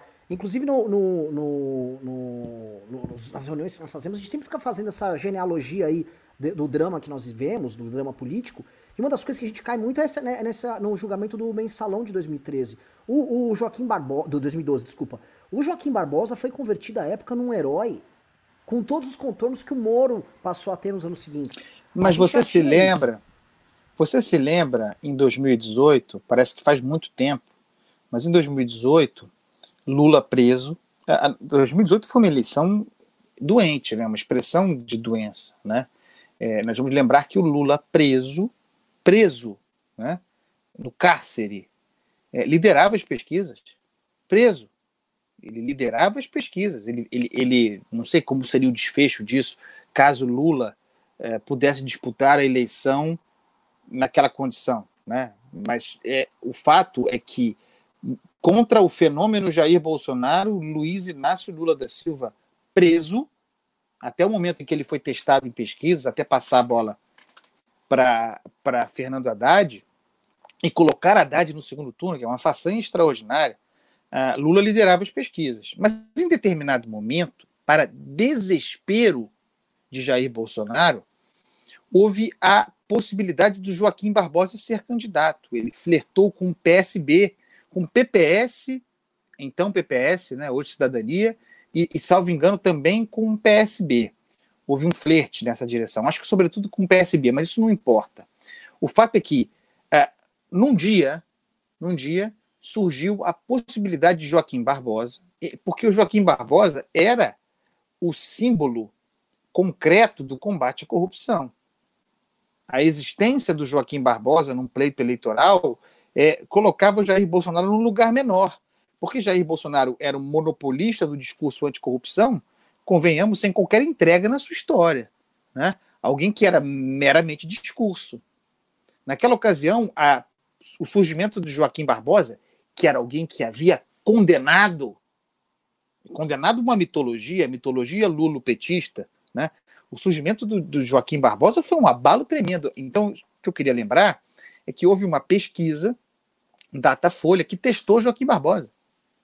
E Joaquim Barbosa, sobre quem nós não sabemos nada. O que, que pensa Joaquim Barbosa? O que pensa Joaquim Barbosa sobre economia? O que pensa Joaquim Barbosa sobre educação, sobre saúde, sobre saneamento? O que pensa Joaquim Barbosa sobre reformas liberais? O que pensa Joaquim Barbosa sobre o papel. Ninguém sabe, talvez nem ele próprio saiba, mas não importa a simples presença do nome do Joaquim Barbosa em pesquisa eleitoral fez com que ele aparecesse com 10% dos votos de um dia para o outro. 10% dos votos. Para que a gente perceba que é, o, o locus daquela eleição era aquele. É, é, era, era, era, era o, o lugar uh, do discurso é, antissistema. O Joaquim Barbosa era, mesmo que desde dentro do sistema, ele é o sujeito que, na percepção popular, havia desbaratado o sistema. Né? Ele, havia, ele havia prendido, de, é, ou, ou, identificado e condenado um esquema criminoso, é, é, é o esquema criminoso lulopetista. É, então, o Bolsonaro ocupou esse lugar que é, que é muito bem representado por, pelo Renan nesse discurso que ele fez agora, mas também a gente precisa considerar como houve é, uma série de etapas queimadas pela, pela ascensão do bolsonarismo é, em termos de maturidade política, né? É, em termos de constituição de partido. Né? né? Quer dizer, se você pensar é, na história da humanidade, né, é, desde a existência do discurso, do pensamento, uh, do texto, da discussão conceitual, filosófica, intelectual, até a constituição ou, ou a, a, materialização disso em atividade partidária, político-partidária, é, esse é um processo que leva década, décadas, né? Uh, e, e a minha tese, a tese que eu defendo e, e, e lamento que assim tenha sido, uh, é que o advento da Lava Jato, sobretudo, né, como principal, a Lava Jato é o principal agente eleitor de Jair Bolsonaro. Eu não estou dizendo aqui que a Lava Jato tenha deliberadamente trabalhado para eleger Bolsonaro. Eu jamais diria isso. E, inclusive porque eu não acho que seja isso, tá? Não sou adepto de teoria da conspiração. Eu, o que eu digo é que a, a, atividade da Lava Jato, e alguém pode dizer que foi mais ou menos seletivo, eu aceito essa discussão, eu não desqualifico o que a Vaza Jato apresentou, em relação às, preferências dos procuradores e do próprio Sérgio Moro, tá bom? Mas, de qualquer maneira, o produto da Lava Jato, é, um dos produtos da Lava Jato, que foi a destruição da política, desqualificação da política, criminalização da atividade política, deixou o, Bolso, o Bolsonaro como uma espécie de resta um. Não é claro, ele era alguém avesso mesmo dentro do sistema avesso à, à, à política, é, que negava a política. Ah, então, esse processo, a Lava Jato, me parece ter feito como motor mesmo que a maturidade política, a constituição é, é, da, da, direita brasileira é, queimasse muitas etapas para que, que chegasse ao poder, por meio de Jair Bolsonaro, é, em condições de solapar a ideia de direita. É parcamente construída, né? é, é superficialmente construída. A, a, é, o Brasil é um dos poucos países do mundo que tem é, um presidente de direita sem um partido sólido de direita, como acontece, como acontece em todas as grandes democracias do mundo. É, não, não, há ninguém na, na, Inglaterra, nos Estados Unidos, querendo destruir o Partido Conservador ou o Partido Republicano. No caso, não.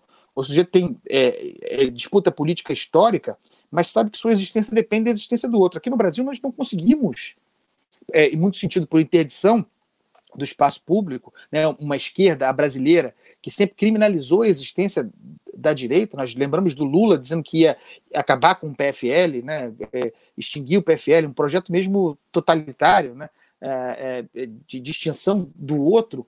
Mas o fato é que Jair Bolsonaro chegou ao poder, ninguém pode dizer que ele não seja de direita. Ele é. Jair Bolsonaro é direita. É direita. É a, é a pior direita possível. É a direita reacionária. É a direita destrutiva, corrosiva. A direita para o choque, para o combate. Mas chegou lá sem base é, representativa, né? É, muito, pelo, muito pelo contrário, Jair Bolsonaro é um inimigo da democracia representativa, daí porque não tem partido. É, a Aliança pelo Brasil, eu tenho muitas dúvidas sobre, sobre isso. A, a, a história de Jair Bolsonaro é uma história de negação de partido, né? de uso de partido como trampolim. Mas para condensar minha, o prolixo aqui, é, eu acho que houve uma aceleração muito impulsionada pela Lava Jato uh, da ideia de direita no Brasil sem que houvesse conceitos muito claros. Né? É, é, nós, temos, nós temos, a rigor, é, um, um, movimento de extrema direita. É, é, eu, eu, tenho muito cuidado no uso desses termos, mas é, é a hora de usar. Né? nós temos um movimento de extrema direita, nós chegamos a ter a extrema direita e a extrema direita eleita para governar o Brasil sem que a gente tenha uma direita organizada. É o único lugar do mundo em que, em que porque na, na França por exemplo, você tem os, o, a Marine Le Pen, o, a, a, a, a, a, família a família Le Pen, é, mas é a extrema direita nacionalista, mas é, existe como franja de um sólido, de uma, de uma sólida história conservadora de um partido dos partidos de direita, de centro-direita, né? No Brasil, nós queimamos é, várias etapas para chegar até esse lugar.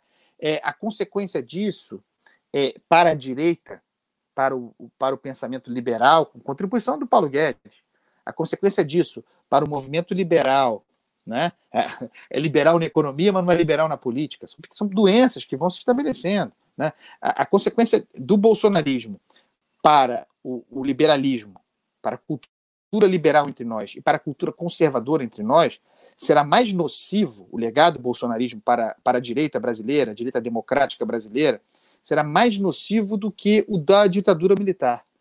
A direita brasileira vai levar outros 30, depois de Jair Bolsonaro, outros 30, 40 anos para se reconstituir. Isso porque nunca se constituiu. Isso porque nunca se constituiu. Nós queimamos muitas etapas. Renan, Marcelo, me desculpa, tá? Estou falando muito. Mas o papo é bom. Quando eu me tornei editor da Record em 2012 e, e nós convencionamos que havia um, um caminho editorial a ser trilhado por demanda de mercado e porque o papel do editor é ser plural, uh, em 2012, 2013, o Brasil era outro. O Brasil era outro país. Eu, eu tinha a ideia de estar, não iniciando, mas de estar robustecendo uh, uma linha editorial, oferecendo uma linha editorial que não existia no Brasil em 2012. 2012. Era um, era um, era um fenômeno, era, uma, era um marco, um livro de coletâneas de artigos do, do Reinaldo Azevedo. Quer dizer, é, um, um coletânea do Diogo Mainardi, eram marcos importantes para nós entendermos como havia uma demanda reprimida. Quer dizer, não era um ensaio original de um grande intelectual como é o Reinaldo Azevedo. Não. Era coletânea de artigos publicados na Veja e vendiam milho, milhares e milhares de exemplares. Então, nós saímos. Veja, nós saímos daquele lugar em 2012, 2013. Eh, não havia lava-jato. Era outro mundo. Jair Bolsonaro não existia em 2012, 2013, não existia. Quando a Record publicou Olavo de Carvalho, não existia Jair Bolsonaro. Era um fenômeno regional do Rio de Janeiro de forças policiais, de, sindicalista. É, então, vejam como, de repente, sem que nós tivéssemos é, consolidado conhecimento, cultura, inclusive para dizer o que nós não queríamos, porque hoje, inclusive como editor, eu digo claramente o que eu não queria, o que eu jamais publicaria novamente. Eu, eu, eu tenho essa, essa reflexão.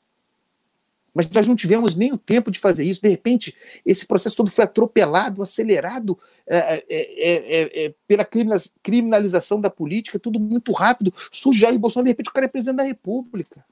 E a direita foi para o saco, irmão. Para o saco. Marcelo Ravena. Eu concordo plenamente aí com o Andreasa. É, infelizmente, o Bolsonaro é de direita, isso aí é, não tem como negar. E ele vem trazendo aí tudo que a gente lutou contra durante todos esses anos, né? Então, é, quando você pensa no. Ele chegou ao poder, é, e aí você vai perguntar, pô, qual o projeto da educação para o Bolsonaro? É escola sem partido. Qual o projeto é, é da segurança pública? É arma. Qual o projeto Uh, uh, enfim, são sempre chavões rasos, né? Um governo que não tem projeto de nada nenhuma área, você para para destrinchar área por área, isso é uma coisa que eu falo sempre, mas você pega, por exemplo, o ministro da Educação, ele tem um papel ali uh, de educar as crianças, melhorar o futuro para as crianças, fazer alguma coisa dessa? Não, o papel dele é lacrar no Twitter, né? você pega o, o, próprio ministro da, da Economia, né, Paulo Guedes, que a gente chama aqui de Paulo Palestra, ele está fazendo alguma coisa? Entregou, privatizou alguma coisa? O Maduro agora está privatizando o posto de gasolina na, na, Venezuela. Já privatizou mais que o Bolsonaro, mais que o Guedes, sabe? Aí o cara fica lá, lacrando, dando palestra. Então, você é um governo só de narrativas, né? Você vai ah, para o Ministério da Cultura, né? Quer dizer, na verdade, Secretaria da Cultura. Você tinha lá é, uma secretária, que era Regina Duarte, que estava lá só para passar pano para a ditadura. Né? E era é, o papel primordial dela, você não viu projeto nenhum de cultura ah, nesse sentido. Você tinha um rapaz ali na Fundação Palmares que estava lá somente, tão somente, para falar é, é, que o racismo não existe, que o racismo daqui é Nutella, é para mandar Lázaro Ramos e Thaís Araújo ah, de volta para a África, né? Que essas foram as palavras dele, inclusive até hoje está ah, no cargo de ah, presidente da Fundação Palmares. ainda na Secretaria da Cultura, você tinha o Roberto Alvim, que vem a público dar um discurso claramente nazista, né? Então, é, mais uma vez, alguma coisa que você era um secretário de audiovisual, se não me engano, você não sabe nenhum projeto dele, só sabe que ele veio lacrar aqui na internet. Você vai para o Ministério da, da, do meio ambiente. Qual o papel do Ricardo Salles? É proteger a Amazônia, é proteger o nosso meio ambiente, é fazer uma, uma fita lá fora, enfim, fazer com que os investidores coloquem dinheiro aqui? Não, é ficar lá no Twitter, ficar postando charge que estão uh, queimando a Amazônia, né? Você vai ali agora para o Ministério da Saúde. Pô, o Ministério da Saúde estava trabalhando demais, estava dando até condolência para os mortos do coronavírus. Calma aí, você vai lá e tira e coloca um general e mais 41 junto com ele, né? Então pega o Ministério da Saúde de novo, que é, e era um ministério que estava funcionando relativamente bem ali, e você tira o, o Ministério da Saúde, você coloca um general e mais 41 uh, militares com ele para politizar aquele ministério também e para servir a narrativa. Você vai para o Ministério das Relações Exteriores, tá? É, o Ernesto Araújo ele está lá para fazer algum tipo de diplomacia brasileira? Ele está lá para estreitar os laços do Brasil com algum outro país? Não, está lá para ficar, desculpa o palavreado, mas chupando as bolas do Olavo de Carvalho. Né? Ele está lá para ficar falando, inclusive, numa, numa, entrevista, quer dizer, uma entrevista da TV Internacional, não me lembro qual que era, perguntaram se havia pandemia ou não. Ele ficou com medo de eh, ir contra o seu mestre Olavo de Carvalho e ficou ali, ai, não sei se tem pandemia, se não tem, quer dizer, é um cara que não fez nada. Então, se você pega o governo Bolsonaro, ele é muito tosco em todas as áreas, e a reunião ministerial, que ela vem à tona aí agora, e todo mundo se interessou, e todo mundo assistiu, que aliás acho essa espetacularização na política tem esse lado bom, e você vê que era uma reunião para definir coisas e que nada foi definido, né? Que era só é, narrativas, narrativas, vamos prender isso, vamos fazer aquilo, isso aí é vagabundo, isso aqui não sei o que lá. É um governo que realmente é, não representa nada do que a gente defendeu. Então, assim, acho que acaba com a direita, e inclusive a gente vai vendo que agora os apoiadores do, Bolsonaro, do bolsonarismo vão ficando somente aqueles que realmente uh, ou são pagos, né? Uh, pelo próprio governo e por alguns meios exclusos aí ligados ao governo federal e ao horário público, ou se realmente tem algum tipo de desvio, seja mental, seja moral. Né? Então você vê ali os principais uh, uh, uh, ícones do bolsonarismo, né? e aí pode falar, ah, a grande mídia que fica pintando isso, mas é uma moça que vai com um taco de beisebol para a rua e com a bandeira dos Estados Unidos enrolada. Né? Então é isso que sobra, e isso realmente bate muito na direita, mas Outra coisa também que é, é, atinge muito a direita, que atingiu muito desde 2018, acho que a gente vai ter um longo trabalho educativo para recuperar a direita, é que até os próprios liberais se serviram uh, uh, para um papel de ficar apoiando governos autoritários.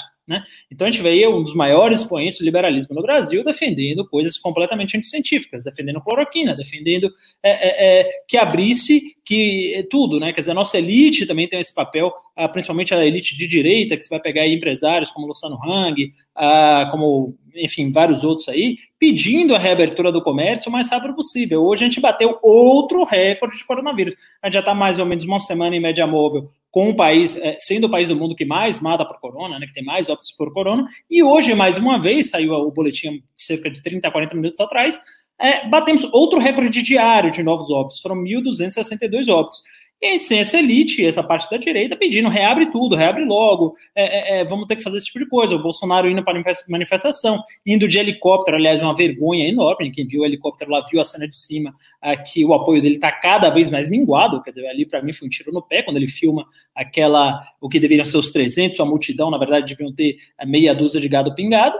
E aí ele desce lá não satisfeito e fica ali a cavalo, né, cavalgando em frente à manifestação. No outro dia faz questão na segunda-feira de manhã, né, depois dessa manifestação do domingo, apostar no Facebook uma frase uh, que foi atribuída, não sei se realmente falou, não foi a fundo, mas acho que falou ao Bento Mussolini, né, o Benito Benedito Mussolini, ou Bento Mussolini, como se, se traduz, é, para também abraçar para ser essa narrativa fascista, né? Então, assim, a gente tem realmente o pior da direita que chegou lá, o negócio é, assim, avassalador e a gente vai ter um trabalho muito grande para tentar reconstruir esse campo, Renan.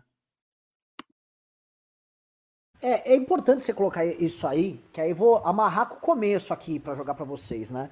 Com a volúpia que a esquerda tá em reconstruir sua narrativa histórica da, da queda de Dilma como uma a suprema traição ou o supremo golpe que um governo popular como o dela sofreu por conta de uma operação que foi construída por um juiz corrupto que buscava sem provas é, atacar um governo popular e aí isso redundou numa eleição que foi tocada por milicianos, é, policiais federais corruptos e um candidato a presidente herdeiro da ditadura militar. Esse cara se torna o herdeiro e legatário destes é, desmandos da Operação Lava Jato, é eleito, coloca a Lava Jato dentro do seu governo, não consegue governar, tira direitos dos mais pobres e entrega para as pessoas durante uma crise do coronavírus piadinhas, churrascos e voos de helicóptero.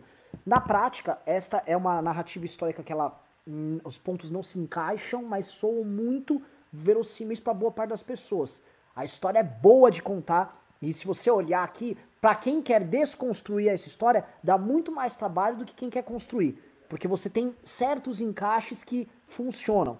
E eu quero ver quando essa denúncia do Paulo Marinho começar a ficar clara e se começar a clarear a ideia de que, de fato, houve uma proteção ali à família Bolsonaro durante as investigações no, no pleito de 2018, puta que pariu. Aí, é o Lula, naquele último tweet dele, já avisando: olha, o Bolsonaro, para falar de Bolsonaro, a gente tem que falar da cassação ilegítima da presidenta eleita Dilma Rousseff.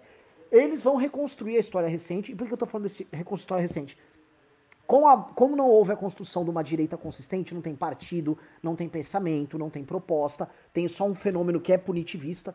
Acho que a, a, o tenentismo da Lava Jato é, é mais ou menos isso. Você soma, vai acoplando um discurso que ficou muito muito claro para as pessoas. Muita gente votou no Bolsonaro imaginando assim: é só tirar os ladrões que tocam o nosso país, é só tirar essa raça, essa cambada daí, que ninguém segura o Brasil.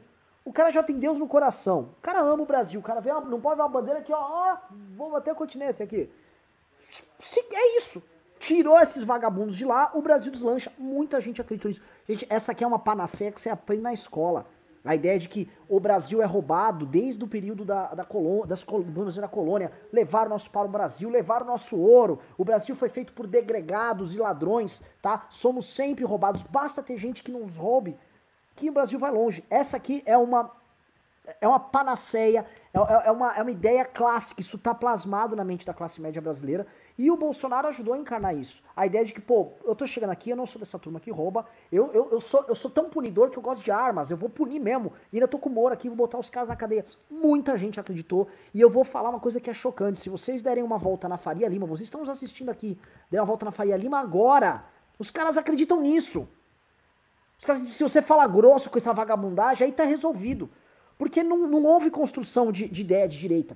Quando a gente olha, vou, vou ficar amarrando o programa inteiro aqui. Quando a gente olha a, a, sofisticação do discurso da esquerda, quando eles querem falar do racismo estrutural e do lugar de fala, a ponto do segundo maior influencer em redes sociais do Brasil, que é o Felipe Neto, virar e falar: não, não, vou ajustar meu discurso, eu não posso cobrar o Neymar porque eu não tenho lugar de fala. A gente olha o tamanho, o peso dessa construção, que é uma construção, de certa forma, antinatural. Ela, teve, ela foi precedida por publicação de livros, teses, academia, universidade, cooptação de, de, de, de formadores de opinião e tal.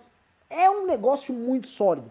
Se você pega, por exemplo, o, o PSOL amanhã e colocar o PSOL para administrar o Rio de Janeiro, eles vão vir com políticas desastrosas em praticamente todas as áreas, mas eles vão vir com essas políticas. E essas políticas todas, a gente tem, já tem é, é, estudos sobre isso, e vai ter 10 intelectuais para cada proposta pronto para defender elas.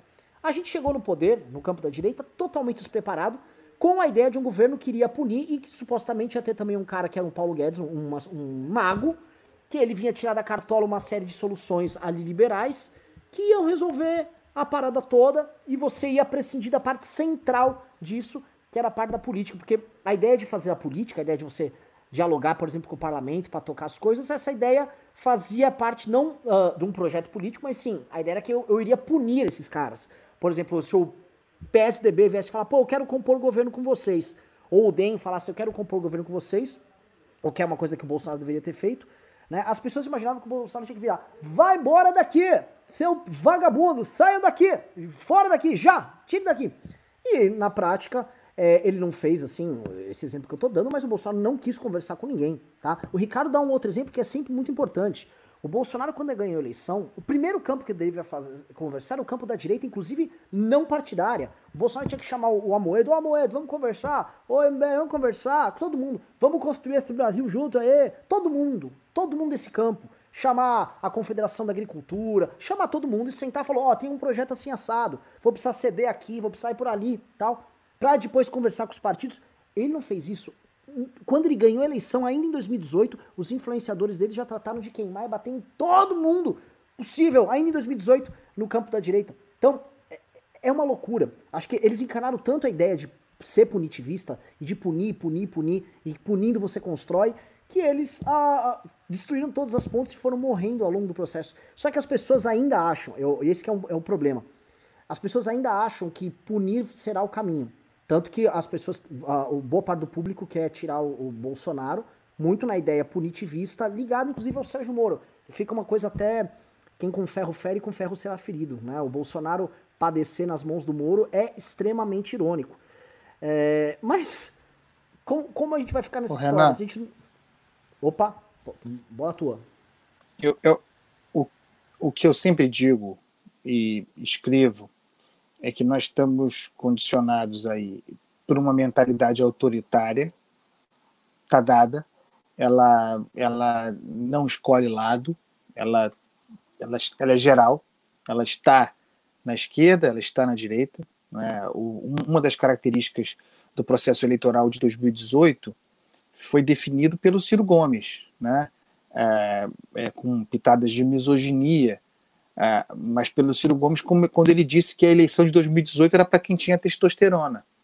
É, é, todos os todos os candidatos competitivos em 2018, é, cada um a seu modo, tinham os seus discursos inconsistentes com o limite da República. Né? O, o, discurso dos principais candidatos concorrentes à presidência em 2018, aqueles que tiveram alguma chance, todos os discursos eram é, para além da República. O, o, Bolsonaro, obviamente, sempre foi Bolsonaro, Lula, obviamente, né? É, cada um a seu modo desenvolvendo um populismo autoritário, e também o próprio Ciro, que foi o terceiro nessa corrida. Né? É, esse é o lugar em que a gente está, e essa é a demanda da nossa sociedade, não importa se é a esquerda ou a direita. E essa é a razão por que eu estou convencido de que a gente vai ter porrada na rua, pancadaria na rua, de que, de que esse processo que se que deflagrado no domingo vai resultar em rinha de galo, como eu já, como eu já disse, é porque o principal sentimento é o jacobinista é o, o punitivista, é o da forra. Né? Por isso que eu, eu cobro, até como provocação, é, que os grupos, é, esses que marcharam no domingo pró-democracia, contra o fascismo, que eles apresentem uma agenda. Qual é a agenda? Agenda do impeachment de Jair Bolsonaro, porque você civiliza o debate e lança âncoras institucionais. Só que não se deve esperar é, isso, se deve esperar o contrário. Não, não tem coordenação, não tem comando, é espontâneo é o povo insatisfeito indo para a rua. Não é verdade. Não é verdade. Eu digo isso porque, como no próprio domingo, e desde então eu tenho criticado, é, e eu sintetizei aqui, é, creio que bem, mais cedo, o meu pensamento a respeito do que aconteceu domingo, como eu tenho criticado isso.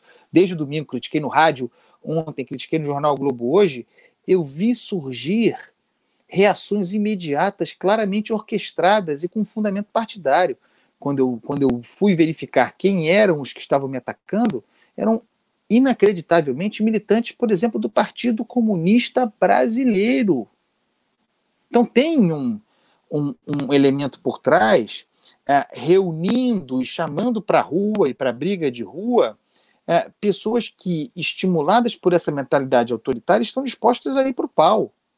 Estão dispostas a ir para o pau. E tem também o que eu chamo de espírito do tempo lavajatista.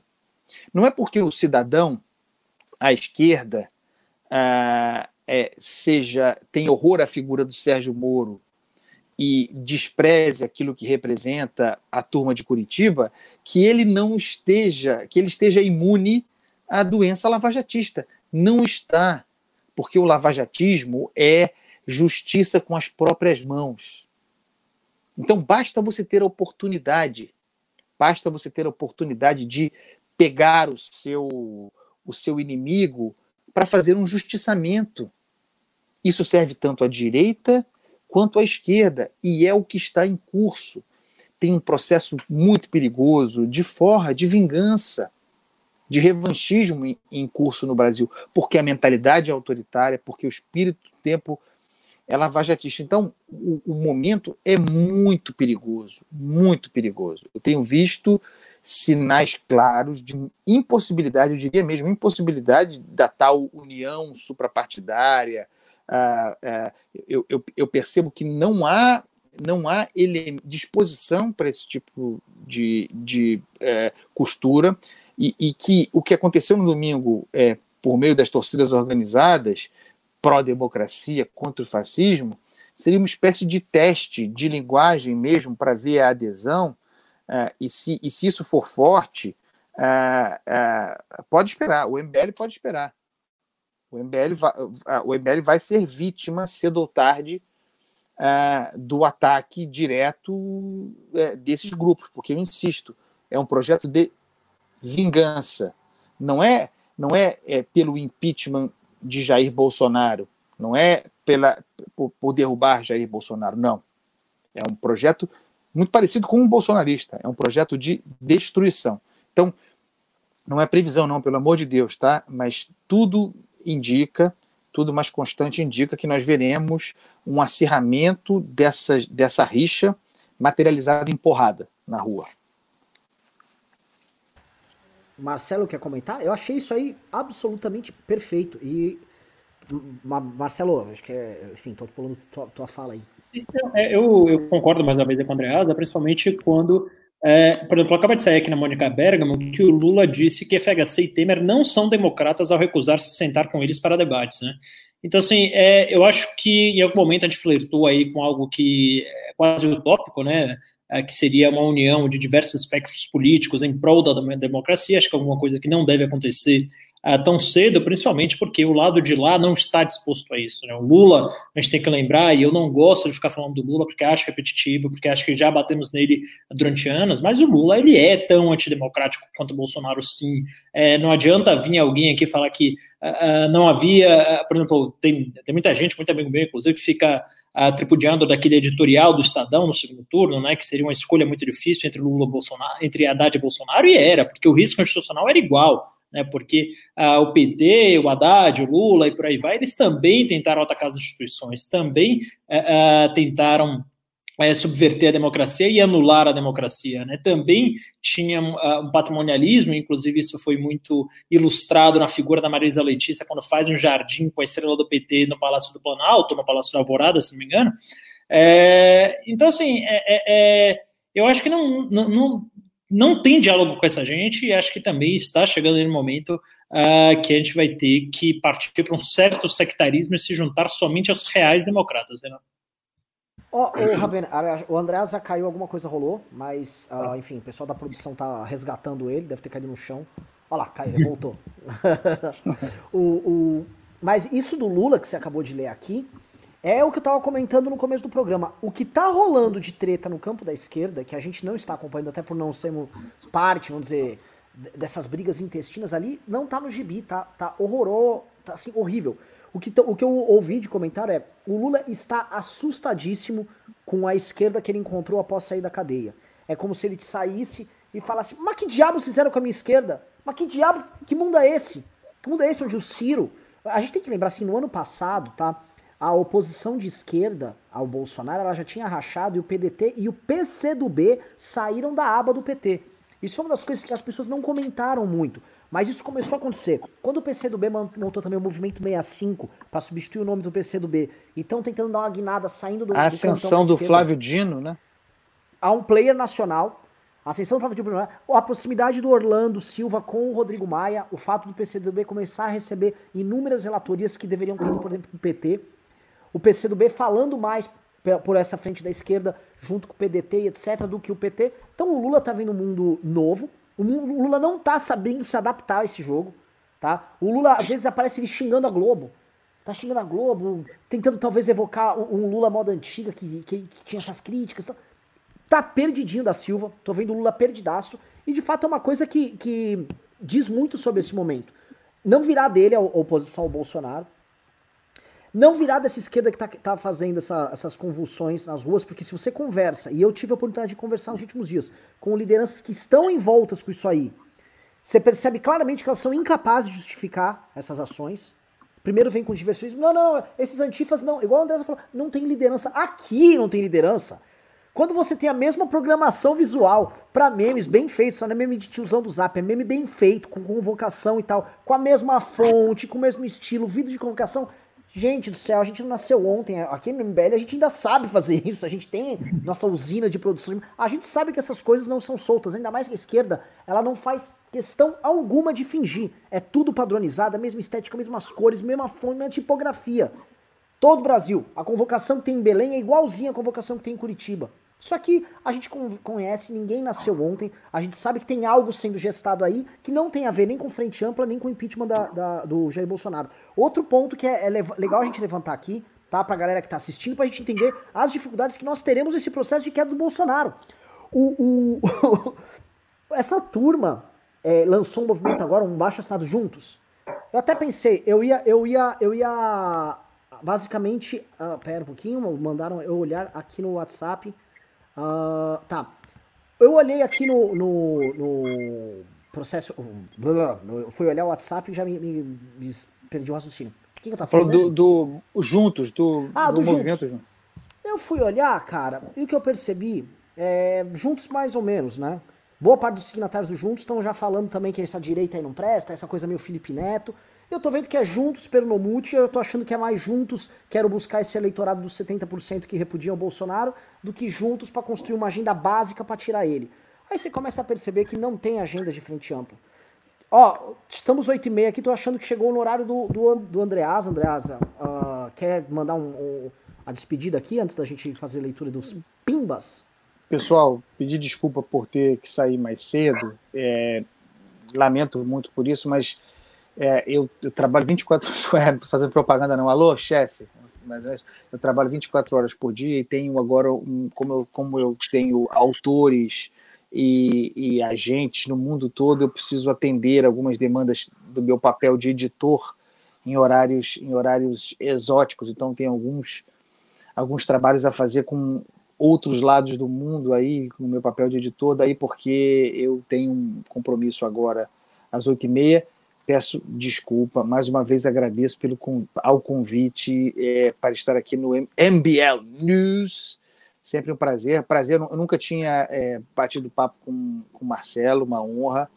É, honra muito legal. E agradecer, né? Obrigado, pessoal. 3 mil pessoas aí assistindo a gente numa noite de terça-feira, não é, não é pouca coisa. Com esse papo, como o Renan sempre diz, que não é um papo, não é aquele papo é, filezinho. Tem vários aí oferecendo, tá? Quem quiser agora tá cheio aí de papo, papo molezinha, tudo culpa do PT, tudo culpa do PT, né? chama Glaze Hoffman. Não, aqui não. Aqui a gente dá um, dá um peso maior para as coisas e trata elas como são. Então, obrigado, obrigado. Até a próxima. Um beijo para vocês. Obrigado, Andreasa. Obrigado, Andreasa. Uma honra. Nossa, assim, é uma honra contar com você aqui. Obrigado mesmo. Tamo junto. Tchau, pessoal. Tamo junto. Valeu. Este foi Carlos Andreasa aqui, novamente em QMBL News Magnífico, um programa que conta com Carlos Andreasa dando sua passada, sua visita aqui. Novamente, eu sempre falo, para quem nos assiste aqui, é análise política de qualidade, tá? É qualidade, vocês vão ter qualidade, vocês vão ver o tema se aprofundado, a gente vai remover todas, todas as camadas de propaganda que existe no tema, todas as camadas de discurso até chegar no real problema. A ponto a gente encarar os nossos próprios erros, os nossos próprios problemas e o que eu tô colocando para vocês é basicamente, acho que uma, o, o, que a gente pode falar é o seguinte: o que, que doeu hoje em que nós temos que encarar? O drama nosso, Ravena. O drama nosso é olhar para essas pessoas, essas 3 mil pessoas que estão aqui acompanhando o programa hoje, e falar para elas: eu deveria estar te animando, falar amanhã vamos derrubar o Bolsonaro, o Bolsonaro derrubado amanhã. E o que eu tô falando para vocês é: o jogo vai ser difícil, o jogo vai ser longo. Eu sei que no processo de impeachment da Dilma Rousseff era assim. Era assim, o jogo era demorado. A gente começou, a gente convocou a primeira manifestação, era fevereiro de 2015, a gente convocou, desculpa, era final de janeiro de 2015, a gente convocou com a manifestação para 15 de março, tá? É, o impeachment na Câmara dos Deputados aconteceu em 17 de abril de 2016, ou seja, um ano e dois meses depois. Foi muito demorado e tinha ups and downs, era um processo que subia e descia. É, é triste falar para as pessoas assim, vai demorar. Eu acho que do Bolsonaro vai ser até mais rápido do que o da Dilma mas ele vai ter ups and downs. E ele tem um problema central, que é o problema mais difícil de ser resolvido. É um problema gravíssimo e é o mais difícil, tá? Que eu vou jogar aqui para você, Ravena, antes de eu começar os pimbas. Que é, uhum. antes a gente tinha uma oposição que era mais homogênea. Ou seja, havia uma oposição ideológica quase una contra o bolsonarismo, que era, contra, desculpa, contra o petismo, que era defesa da pauta de corrupção, uma direita que estava surgindo, um discurso contra o aparelhamento do Estado, um discurso bem claro contra uh, políticas estatistas, estatizantes do governo petista. Aquilo tudo se mesclava. Ah, ele é estatista porque ele quer roubar, então se eu privatizo, não roubo e não tem lava-jato. Entendi. As coisas se encaixavam. Hoje não se encaixa fácil. As pessoas que já estão querendo impeachment do Bolsonaro já estão vendo, por exemplo, sei lá, Black Bloc, e supostamente é uma parte dessas pessoas que são do campo da direita estão achando natural, eventualmente, sair na rua com antifa. Eu vou até fazer uma pergunta para quem tá no, no chat. Digite 1 um, se você topa sair na rua com antifa, e digite 2 se você não topa sair na rua com antifa. Eu vou falar, vai ter vários número 1. Um. Por quê? Porque tá naturalizando coisas que não eram normais e que vai ficar difícil, vai ser difícil trabalhar. Então o impeachment do Bolsonaro vai ter uma série de dificuldades pra gente agir. A gente já falou uma coisa, eu vou passar para você, você fala e a gente vai começar de pimba. Eu vou falar para você o, o, o, o drama para mim que é, é dado, tá? Nós ainda não sabemos como será o dia de amanhã nesse enfrentamento. Pode ter de tudo. Pode virar uma convulsão social por causa dessa, dessa, desses antifa aí. E ter biga, porrada, tiro, porrada e bomba. Tá? Minion chamando policial e boladão para participar de manifestação. E a gente pode começar a ver coisas que não estavam no script de ninguém andar. Como você vê isso aí? Você realmente acha que é um cenário bem preocupante? Como eu? Como você vê? É, né, eu, eu, acho que é um cenário preocupante, uh, principalmente porque eu acho que tem muita gente pensando, putz, o governo é ruim, mas não é tão ruim assim. Acho que você não tem uh, gente realmente engajada com a pauta do impeachment, né, é, é como você tinha em 2016 e 2015, uh, em grande parte, porque as pessoas que, por exemplo, a oposição, tá? Hoje você tem a oposição de 127 deputados, alguma coisa nesse sentido aí, a depender de, de como você está lendo ali a rede, que tem dois deputados. É, então, essa posição, ela quer impeachment? Eu penso que não, acho que você pensa que não também. Porque para essa posição, eles estão na mesma tese que o Aécio estava em 2015, né? Ele estava assim, pode ser melhor que o PT Sangre, então, e agora no caso, para essa posição para o PT, a PSB, PDT, a Rede, PCdoB, esses partidos notadamente de esquerda, quer dizer, ideologicamente de esquerda, é, talvez seja melhor para eles que o bolsonarismo sangre. Então, assim, eles não vão fazer nenhum, absolutamente nenhum esforço para que uh, Bolsonaro seja removido do poder. E aí sobra o quê? Sobra um centrão extremamente fisiológico, né? E aí, uh, de diversos partidos. Eu não acho que o centrão, o centrão é um negócio, um apoio do centrão ao governo é um negócio muito frágil, né? Basta ver um governo a, a próximo oferecendo algo melhor. A gente pode lembrar aí no, no impeachment da Dilma que o PSD tinha Ministério das Telecomunicações e ainda assim uh, votou a, a, favor do impeachment, tinha mais algum outro partido aí que também tinha um ministério muito grande ali no, no, no governo Dilma e ainda assim votou a favor do impeachment, quer dizer, desembarcaram ali de última hora, mas é, são é, é, a configuração que se dá hoje, né, o clima político que se dá hoje, você vê, pô, bolsa subindo, é, dólar caindo, então as pessoas começam a acreditar que se vai ter ali uma onda de normalidade, né? Porque eu não acredito de jeito nenhum. A gente sabe que o Bolsonaro não vai tardar a fazer mais alguma besteira muito grande, é, que não vai tardar a, a, a estar novamente nos holofotes por algum erro muito crasso, por uh, alguma declaração muito uh, uh, afrontosa à democracia, às liberdades individuais e por aí vai. Só que as pessoas estão aceitando, né? Então, assim, você não tem aquela massa apaixonada pelo impeachment, né? Então, acho que isso é um grande problema é, como você tinha no, no, governo Dilma. O governo Dilma, a direita, não tinha dúvida alguma que queria remover a Dilma do poder, né? até porque a gente já tinha perdido ali quatro eleições seguidas, né? já estava uma situação uh, muito sustentável até do ponto de vista eleitoral. E para a esquerda, não. A esquerda acha que o Bolsonaro vai ser um desastre por quatro anos e está muito certo em apostar nisso. Eu também acho que vai ser um desastre durante os quatro anos de mandato dele, se chegar aos quatro anos. Então, para eles, é melhor é, que Bolsonaro não se desgaste. Então, acho que a gente tem um problema aí essencial nesse sentido. A gente tem um problema que até os ideológicos de centro, né, eh, não estão 100% convencidos com o impeachment. Acho que posso citar até o partido qual pertence, o Partido Novo, não sei se votaria 100% pelo impeachment, acho que não. Não sei nem se votaria 50% pelo impeachment, e acho que não. Né, acho que provavelmente, pelos meus cálculos, hoje teriam dois votos pelo impeachment, alguma coisa no sentido dos oito da, da bancada. Então, assim, é algo distante ainda. Né, mas a gente já fez coisas uh, muito inimagináveis, né? O, quando uh, o MBL vai lá e faz toda aquela força-tarefa para tirar Dilma e faz a Operação Minerva, fica ligando para parlamentares e fica realmente infernizando a vida de quem apoiava aquele governo corrupto, é, a gente consegue virar alguns votos ali e o MBL, uh, uh, de certa forma, gosta ou não, o pessoal dos comentários já pode falar que não, pode tentar reduzir o papel do movimento nesse processo, mas tem um protagonismo latente, né? Então, acho que agora a gente tem que focar nossas energias nisso, a gente tem que é, não se deixar desviar por uh, pequenos lapsos de melhora no governo, pequenos lapsos de sanidade no governo, porque a gente sabe que o conjunto da obra é todo muito ruim. Né? Hoje o Bolsonaro já deu o Banco do Nordeste para um chefe de gabinete do PP, né? E deu também FNDE para o chefe de gabinete do PR, né? Ah, esse chefe de gabinete do PP que vai assumir o Banco do Nordeste, ele tem uma suspeita de corrupção e improbidade administrativa, uma série de coisas quando era presidente da Casa da Moeda, ainda no governo Dilma. E veja bem, você está exportando alguém que era do governo petista para cúpula uh, uh, de um dos órgãos do governo Bolsonaro, ou seja, não tem nada de ideológico nesse governo. Então, assim, vai dar merda, vai dar merda muito rápido. Então, a gente é, nós somos democráticos, é, somos, somos democratas, somos é, preocupados com o combate à corrupção, todo tipo de coisa, a gente sabe que vai dar merda esse governo, não pode ficar passando pano para esse tipo de atitude, né? Então, acho que é, vai ser uma batalha árdua, o campo de batalha não está dos mais favoráveis, mas eu acredito que venceremos como sempre vencemos. É isso, ô, ô Ravena, só pra. Eu vi o pessoal no chat falando, oh, mas vocês estão jogando a toalha. Ninguém tá. Não, ninguém tá jogando toalha, nós vamos ganhar desse cara. O que a gente tá falando é que o jogo é complexo demais. O jogo não é fácil. O jogo é difícil pra caramba. Por que, que o jogo é difícil? Porque as variáveis no campo da oposição ao Bolsonaro são maiores do que em 2016 e 2015. 2015 tinha uma oposição pequena, ó. você tinha lá PPS, acho que era 13 deputados, 12 deputados, uma merreca. Você tinha o PSDB com 50 deputados, ou seja, 60 e tantos votos, e você tinha o DEM ali com seus 28 deputados ali. Você não tinha 100 votos na oposição, tá? A esquerda hoje tem 123. Só que esses caras, eles tinham algum tipo de contato e até uma certa afinidade ideológica com a, com a, com a posição das ruas que estavam efervescendo. Até que as ruas votaram no candidato Aécio Neves, que é o candidato que, na, que era o candidato que tinha ali, era do PSDB. Então, você tinha uma certa, um certo ajuste. Hoje não.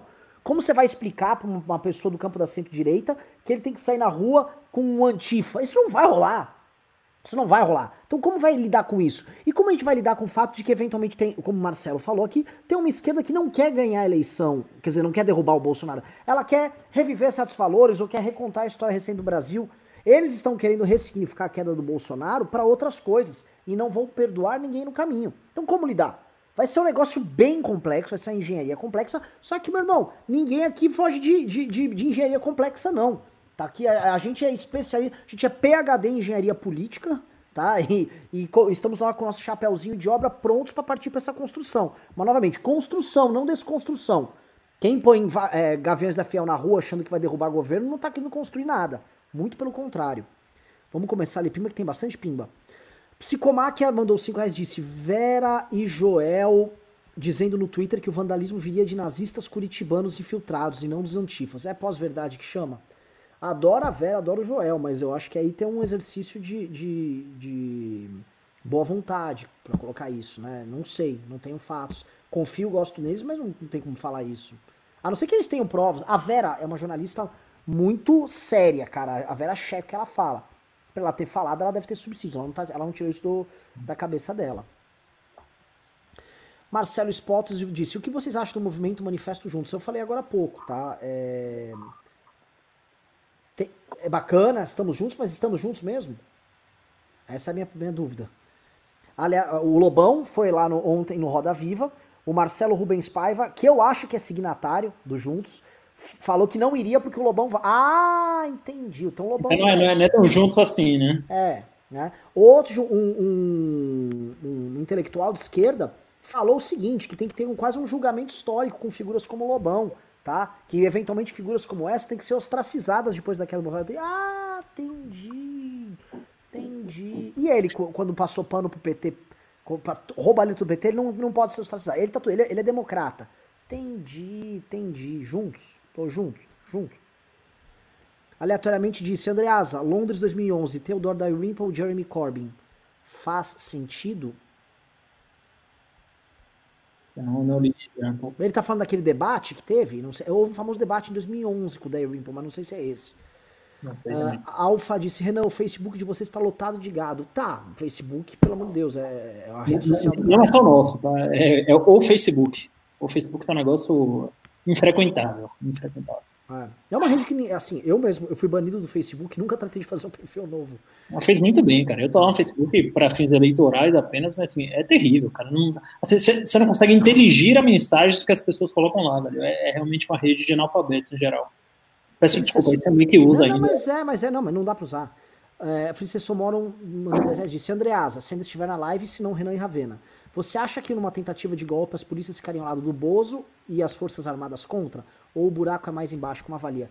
Cara, eu vou falar pelo Andreasa. O Andreasa acha que existe uma cooptação sim das polícias militares. E eu posso falar para vocês que eu também acho que existe uma cooptação não da instituição, mas de figuras dentro que naturalmente começam a se posicionar politicamente e começam a agir politicamente. Sim. O áudio que a gente divulgou tá nesse canal. Esse canal, inclusive, deu um furo. O vazamento desse áudio. O MBL News também deu furo do, do áudio do, do senador Major Olímpio, onde ele está sob pressão das polícias para tomar posição. Agora, se vai ficar do lado do, de um lado do outro, eu, nem, eu não acho que as Forças Armadas embarcariam nisso, tá? Francisco Moro prossegue e diz: discordo do Ravena sobre o ALM. Já vi as polícias espancando diversos bandidos brancos isso sai em jornais do Rio de Janeiro, mas sempre com menos atenção. É. Bom, eu, eu acho que o, o Lives Matter é uma hashtag postada essencialmente por brancos. Eu nunca vi um negro postar um negócio desse. Estou é, até estudando alguma coisa mais sobre racismo. Peguei até é o que o Felipe Neto falou, se vocês olharem na, na, Amazon, os dois livros mais vendidos são sobre é, racismo, né? Um deles uh, me chamou mais atenção e foi o que eu comprei, que chama White Fragility. Why is it so hard for white people to talk about racism? Quer dizer, fragilidade branca, porque é tão difícil para pessoas brancas para falarem sobre racismo. É um dos livros que eu comprei, vamos ver aí o que é que sai daí. Mas, a princípio, me parece que All Lives Matter é uma hashtag que quase flerta com racismo. Débora Lovise mandou 10 reais e disse: Renan, vamos fazer um protocolaço de pedidos de impeachment? Realmente ela deu uma ideia, outro dia eu gostei. Entupi a mesa do, do Maia de pedidos de impeachment. É, eu vou falar um negócio para você, Débora. O Rodrigo Maia, a gente nem comentou, tá? O Rodrigo Maia deu a primeira resposta positiva sobre o impeachment do Bolsonaro, tá? Que foi falar que não que não há crime de responsabilidade ou que ele pretende arquivar. Ele disse: ainda não me debrucei para estudar. Para bom entendedor, meia palavra basta, tá? Quando um presidente da Câmara não nega de pronto, que todo presidente da Câmara nega de não, não há, não vou entrar, não há motivo para impeachment. E passa a falar que vai estudar, não se debruçou, acha o tema importante, muito grave. Foi um, assim, na bolsa de valores do impeachment, impeachment subiu ali, porém, pena, assim, pena que a gente tá aí nesse rescaldo de cagadas da esquerda, senão era um momento bom para nós, tá? Pedro Costa mandou 1890 e disse: Como o Andreas explica a postura do Constantino? Pergunto também se ele se arrepende de ter editado o Olavo de Carvalho. Ah, cara, isso é com ele. Eu acho que. É, ele é um editor, cara. Acho que ninguém pode se arrepender de, de editar livros ou de soltar livros. Isso não. Né? Imagina então, ah, você se arrepende de ter publicado o Capital, falar com um editor aqui no Brasil. É, agora, com a postura do Constantino. Ah, deixa eu comentar um negócio, tá, pessoal? Posso responder o Constantino aqui? com todo respeito. É... Lá bem. Ele está assistindo com certeza, né? Então... Não, eles estão. acho que esse gado aí deles estão assistindo. O, o, eu fui processado hoje pelo Sindicato dos Delegados de Polícia. Né? O processo decorre do fato de eu ter falado num vídeo que eu já ouvi relatos de policiais militares de que policiais civis, uh, delegados de polícia civil, eles já uh, receberam bola ou participaram de esquemas criminosos. Uh, e eu ouvi relatos sério que nunca houve corrupção na Polícia Civil e sério que se eu fizer uma busca básica sobre processos que envolvem isso e condenações que envolvem delegados de polícia, eu não vou encontrar casos similares como esse. E, e outro ponto que é muito triste, porque o Rodrigo Gomes falou, viu isso que dá caras como o Renan ficarem falando mentiras? Ele nem sabe o que eu falei. Ele não tem a menor ideia do que eu falei. Eu vou ganhar esse processo. Esse processo é ganho. Outra coisa, eu fui vítima de extorsão de policiais civis e coloquei eles na cadeia. Eu sou a prova viva que isso existe. Entendeu? Eu botei os policiais na cadeia, eles perderam a funcional deles e foram em cana por extorsão. Então eu sei bem como é que funciona isso aí, sim. Tá? Então o Rodrigo Constantino fica falando merda, coitado, nem, nem sabe, nem tá situado no, no mundo, fica falando besteira. Vamos lá. Uh, Felice Somono disse: é óbvio para qualquer um que vidas negras importam. O problema da Black Lives Matter é que ela intensifica uma segregação e uma polarização que pretende combater. Eu acho que existe uma hiperpolitização disso sim, tá? E a, e a criação de um certo vocabulário político é, que transforma assim, a, a relação social numa eterna patrulha. Eu recebi ontem uma lista de, de, de coisas que você precisa fazer para, caso você seja branco, porque você é essencialmente racista, que você precisa fazer para começar a resolver. Então, se você vai contratar alguém, você tem que preferencialmente contratar um negro. Se você está numa conversa, tem que preferencialmente citar pessoas negras para tentar criar uma representatividade naquela conversa.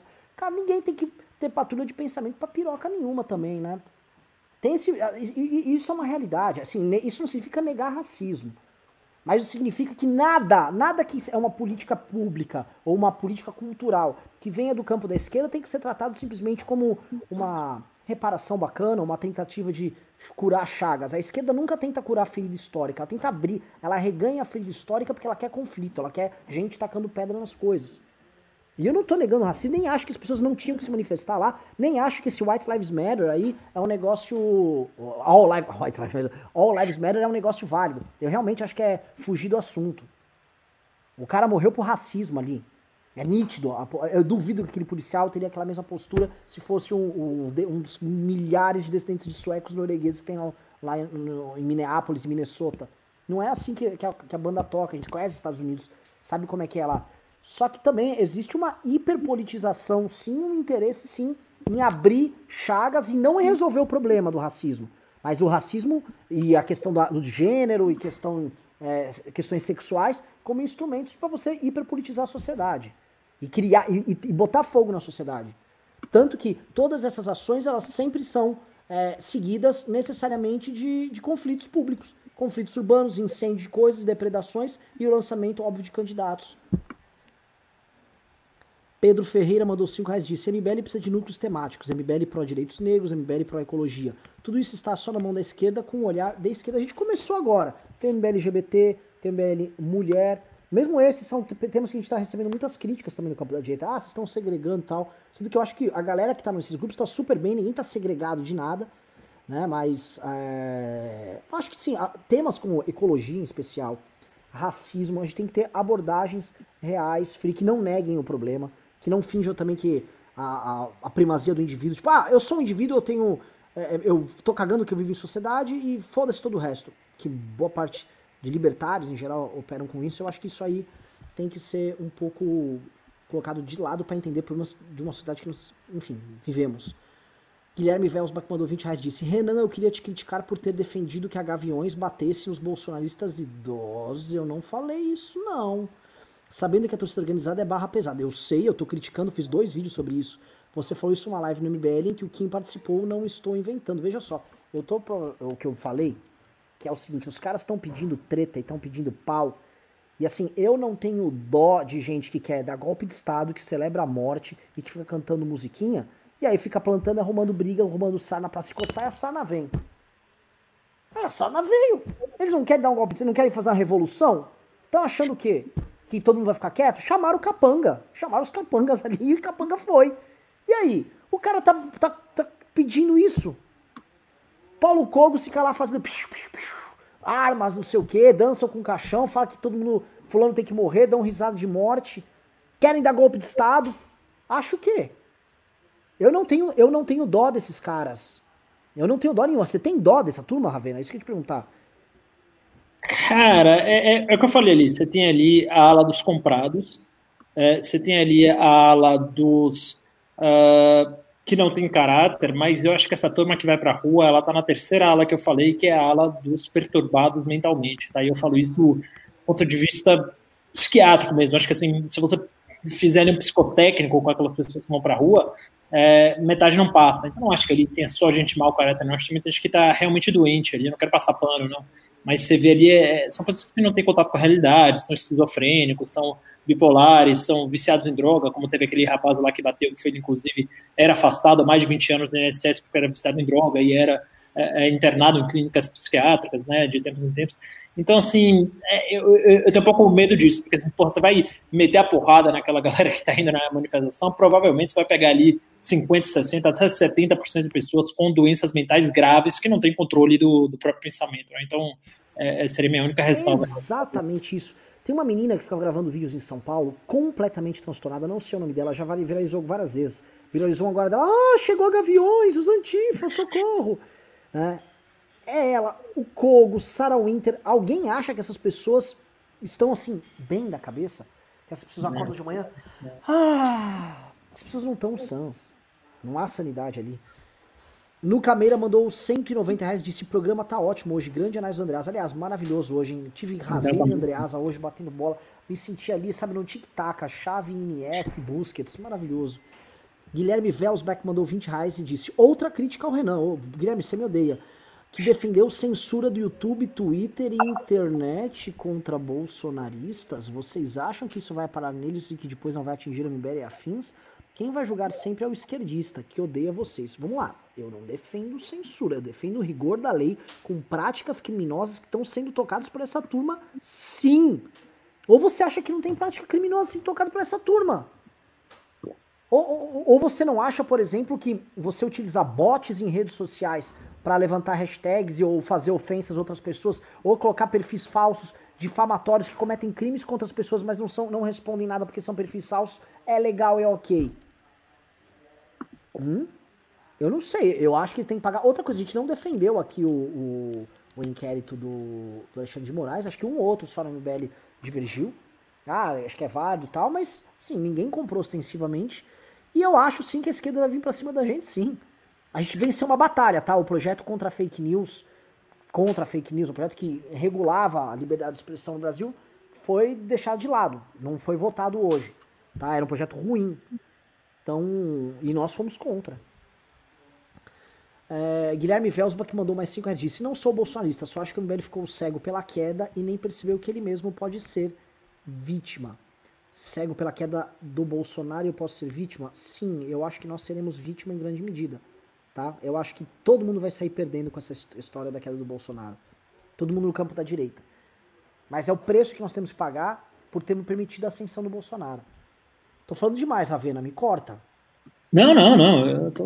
Quando Eric tiver alguma coisa falar. Disse: Concordo com o Andreas, o motorista do Uber está menos preocupado com a subida da gasolina do que em ser assaltado. Segurança é a maior preocupação. É, eu não sei avaliar. Psicomac disse: Andreas, a Suprema Corte Americana disse que o discurso de ódio é permitido pela primeira emenda. Até a KKK pode se expressar na terra dos livres. Sim. Verdade. Verdade. Corujão disse, fique em casa. Bruno Nasralla disse, meu sonho é tomar um café e fumar um Malboro com Deasa. Não é, o Deasa não fuma Malboro, não. Ele fuma bons charutos cubanos. Oliver Droll disse, por favor, MBL, veja o vídeo do Easy Nobre sobre os protestos nos Estados Unidos. Parem para não falarem bobagem. Não vi, mas qual a bobagem que dissemos? Que Easy Nobre? É direita, esquerda? O que, que é? Não sei, é o youtuber. Me parece um cara até legal, mas acho que ele não é exatamente, não é de direita. Uhum. Parece ser um cara bacana, não, não tem nada contra, não. Psicomac disse o Andreasa, nunca ouviu falar do Nigel Farage. Conhece, olha. Sérgio Fernandes disse: a péssima educação de base, voto obrigatório, falta de educação política, regime de cotas, remédio e doença, tudo isso causas da alienação coletiva?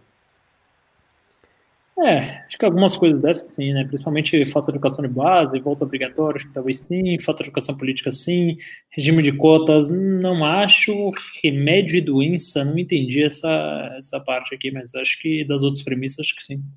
Eu, desculpa fazer uma pequena, vou tentar fazer, fazer deixar ela bem curta, uma pequena digressão sobre isso. Eu assisti um vídeo ontem bem interessante sobre o sistema de castas na Índia, que é válido até hoje, né? E, Caiu em 57, né? Pra... É, não, mas válido, mas ele, informalmente sim. ele funciona. Sim, sim, sim, sim E mostraram uma, um grupo de sudras, que é a quarta casta, né? É, é, sendo entrevistados, perguntando por que, que eles não estavam na festa de casamento das pessoas que eles serviam, que eram brahmanes e, e kshatras, as duas principais uhum. castas. Eles receberam aquela pergunta com espanto. Eles, Vocês acham que eu vou lá? Eu sou impuro, eu não vou estragar a festa deles, vocês estão loucos. Eles ficaram indignados com aquilo. Aí uma mãe cortou, cortou pra uma mãe, uma mãe virou, falou assim, ah, eu tô tentando, eu não aguento mais ter essa vida também, ela também já tava indignada ali com a, com a condição dela de, de quarta casta, falou, eu botei meu filho na escola, meu filho sai dessa condição, mas ele não quer ir pra escola, porque ele acha que a gente tem que ficar assim, ou seja, o que eu digo é o seguinte, existe uma questão é, cultural enorme que nós temos que resolver no Brasil também, e essa questão cultural é grande a ponto de na China que você tem um, um sistema patentemente injusto, patentemente desigual, e esse sistema é aceito de boa vontade da parte das pessoas. O sistema de caça também na Índia você tem influência religiosa muito grande, né? Quer dizer, as pessoas acreditam que se elas é, é, seguirem a caça que são, respeitarem todo o sistema, elas vão reencarnar numa casta maior, né? até que você chegue ali à casta dos é, militares e políticos. Brahmanes, é. A primeira casta. Primeira casta. E ali, a partir dali, você pode fazer cagada pra caralho, que você, você só vai voltar pro negócio. Então, acho que tem um pouquinho dessa influência religiosa. Tá? Sérgio Fernandes disse: o que um Estado mínimo liberal pode fazer diante desse cenário? Você, Renan, o que faria no poder? Que qual cenário? O Estado mínimo liberal podia fazer na crise do Covid? Cara, o que basicamente todos os principais países do mundo fizeram, políticas de enfrentamento, colocar o Estado a serviço da população nisso. O Estado ele tem que ser mínimo e ele tem que ser necessário, tá? Quando o mínimo é necessário, ele tem que atender o que é necessário, justamente para quando ele se tornar necessário, ele agir. Eu não sou fã da ideia de não estudar nenhum, acho isso uma, uma, besteira, óbvio, você também, provavelmente. Mas é, é, são nesses momentos, como por exemplo, onde há uma pandemia ou se houvesse uma guerra, o Estado tem que se fazer presente para ajudar a coordenar ações, para auxiliar quem está precisando. Ah, não, não, isso sim. FR mandou 2 dólares disse o que Alexandre tá falando meio alto aí. Alexandre, você tá, você tá no news aqui. FR mandou 2 dólares disse o que representou Marina Silva em 2010 2014. 20 milhões de votos. É, votação impressionante mesmo. Sérgio Fernandes mandou 5 reais disse para mim, Getúlio, Collor, Lula e Bolsonaro são os maiores subprodutos do que citei acima. Justo. Thiago Medina mandou 10 reais, disse, liberais que não se posicionaram até agora acabaram, a linha já foi cruzada, não falam nada. Marcel não deve ter dito um A sobre o flerte do bolso com o artigo 142. Guedes, Constantino, Instituto Mises. O Marcel começou a criticar pela questão da cooptação do Centrão, né? Que é uma crítica, vamos dizer, permitida no novo. É, hoje o novo parece que virou a chavinha, né? Todo mundo a, a fazendo essa crítica do Centrão. Acho que eles estão escolhendo pautas para criticar, mas realmente foi vergonhosa a atuação do Marcel até agora, né? E do Guedes, Constantino do Mises, então não precisa nem falar. Não, o Guedes, Constantino e Mises, eles estão, assim, all the way, eles vão até o fim. Sim, sim. O sim. do Marcel, eu vejo, eu, eu acho que o Marcel quer sair fora e ele tá procurando um motivo que não cause danos. Eu entendo isso. Só que assim, vai ter dano. Meu irmão, eu acho, pode ser que a gente derrube o Bolsonaro e a direita vá todo mundo no buraco, o Kim não ganhe próxima eleição. Pode ser que aconteça isso. Agora, o que precisa ser feito, tem que ser feito. Estamos todos aqui para as coisas que acreditamos, certo? A gente vai, todo mundo vai pagar um preço. Todo mundo vai ter que pagar um preço.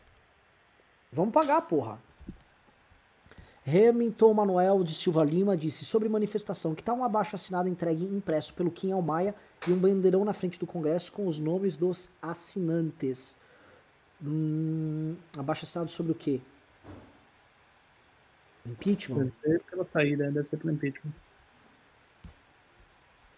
A se pensar, Cristian Araújo, novo membro, Luiz Carlos Sainz mandou 10 reais disse: Essa violência dos antifas nesse momento parece jogo casado com o Bolsonaro para reerguer tanto ambos os antagonistas. Será? Você acha, Marcelo? Não, não, não, acho que foi combinado. Você não falou, ah, vai os antifa pra rua aí. Não, não.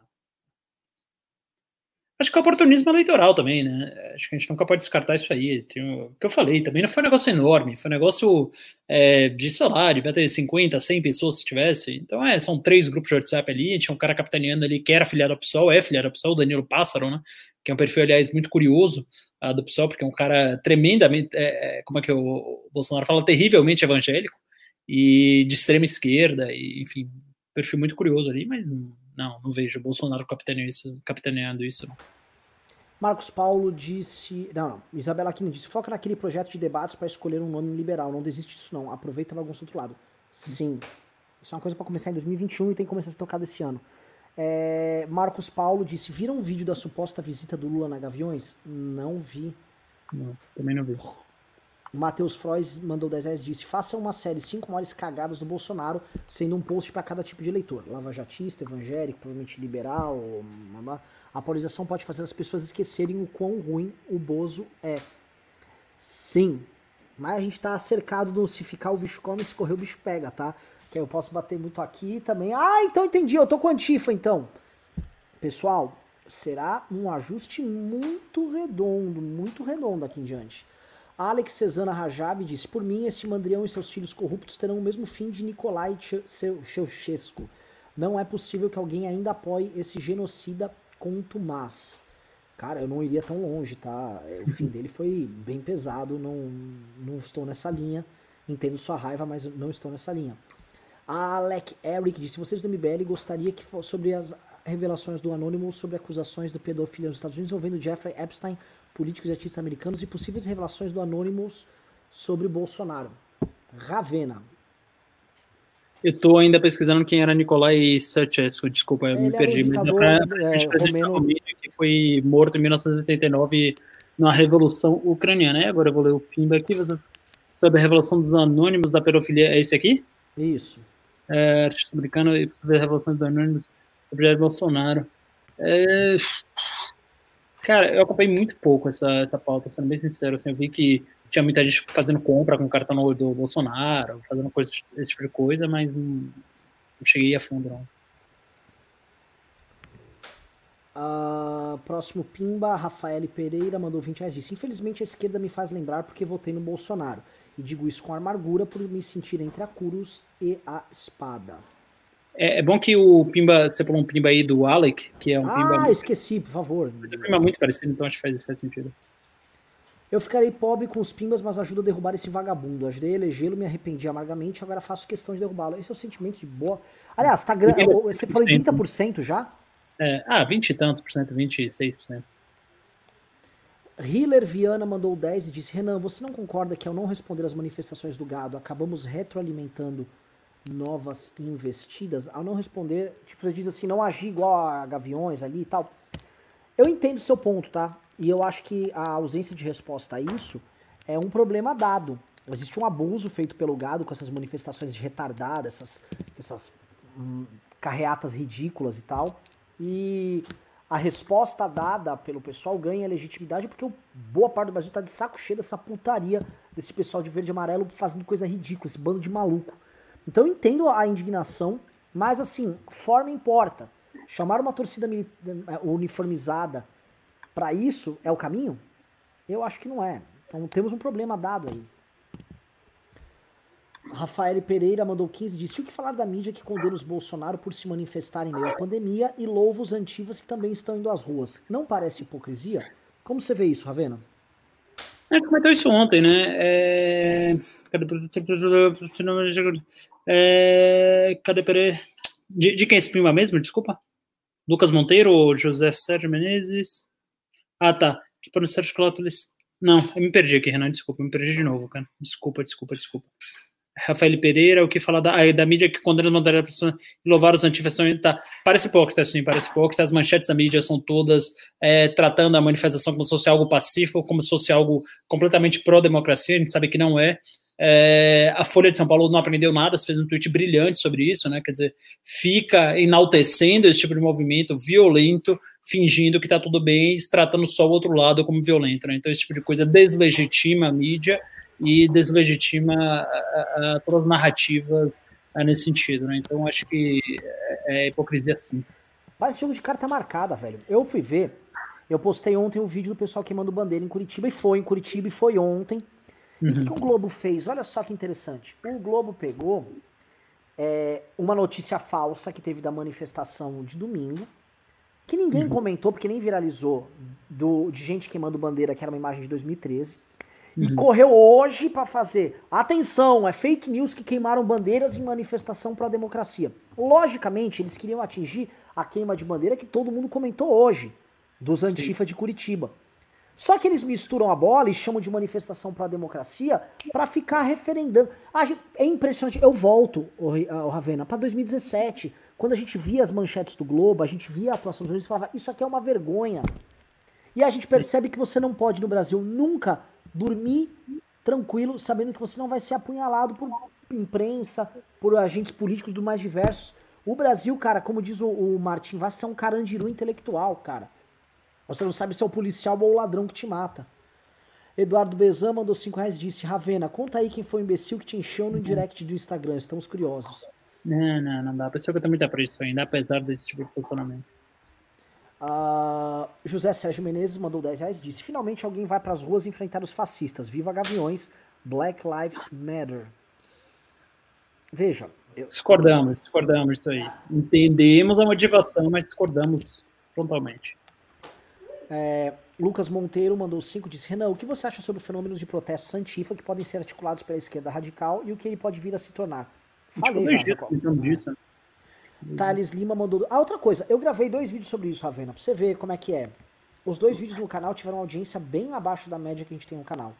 O que me leva a crer que eu acho que o pessoal nosso quer que a gente se junte com a Antifa. Aqui o meu discurso que eu falei naquele vídeo não convence uhum. o pessoal. Sim.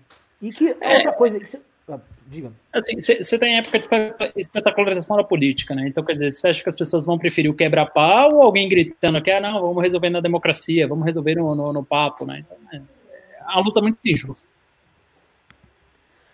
Thales Lima disse: chama o Isinobre, ele é PC esquerda, mas é muito pró-debate. Eu acho que seria bem, bem legal chamar ele aqui. Vou chamar assim.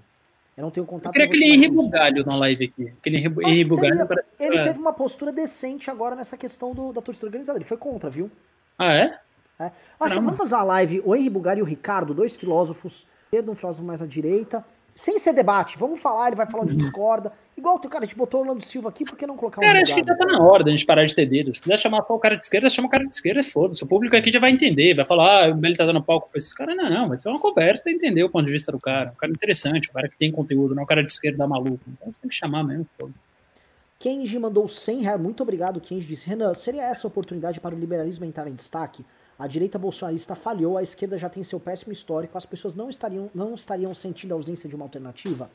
Por que vocês não criam um conteúdo educativo sobre liberalismo? Nós teremos, nós vamos lançar a Academia MBL agora, que a ideia é justamente vocês aprenderem conosco não só liberalismo, mas como tudo, tá? Obviamente, como o nosso tom é liberal, a gente vai abordar direito sobre uma ótica liberal, o Kim vai ensinar como ser uma liderança política jovem, o Holiday vai contar, vai falar sobre história, eu vou falar sobre análise de cenário com vocês, tudo sobre uma linha liberal. Vamos lançar. Hiller Viana mandou 5 reais. Cuidado com esse nome aí, Hiller. É, hoje em dia tá complicado, viu? É capaz de você ganhar um cargo no governo só pelo nome. é... É, ideia rápida: debates do MBL no estilo Ben Shapiro e Jordan Peterson. A gente já fez muito. Cara, o, o, o que o Ben Shapiro faz, o Kim Kataguiri, eu tô pra falar que ele faz melhor que o Ben Shapiro. Kim Kataguiri é um debatedor frio, curto, direto, duro, sem recuar. É bom pra caramba, mas será que é este o caminho hoje? Eu, eu, eu, sim, eu tô preocupado, tá? Eu tô desenhando. Eu não pense assim, eu, eu, faço um programa, eu vou falar porque, inclusive, as pessoas ficam preocupadas aqui, vim aqui.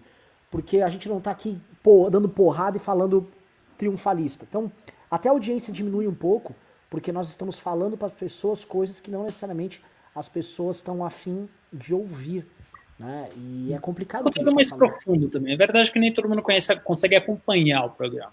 Né? Não vamos é, vamos falar que é verdade. Tem gente que só consegue acompanhar o programa do Enzu, né? Tem gente que só consegue acompanhar o programa lá do, do Roberto Carlos Cover.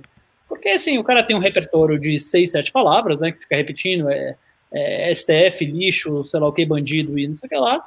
E as pessoas só conhecem, só conseguem acompanhar aquele tipo de raciocínio. Né? Então eu queria até agradecer aqui os mais de 2 mil pessoas que estão aqui até agora e que estão certamente no melhor canal de política, análise política do YouTube. Eu falei isso com o Alexandre Borges, e o fato do Andreasa estar tá vindo é, mostra isso.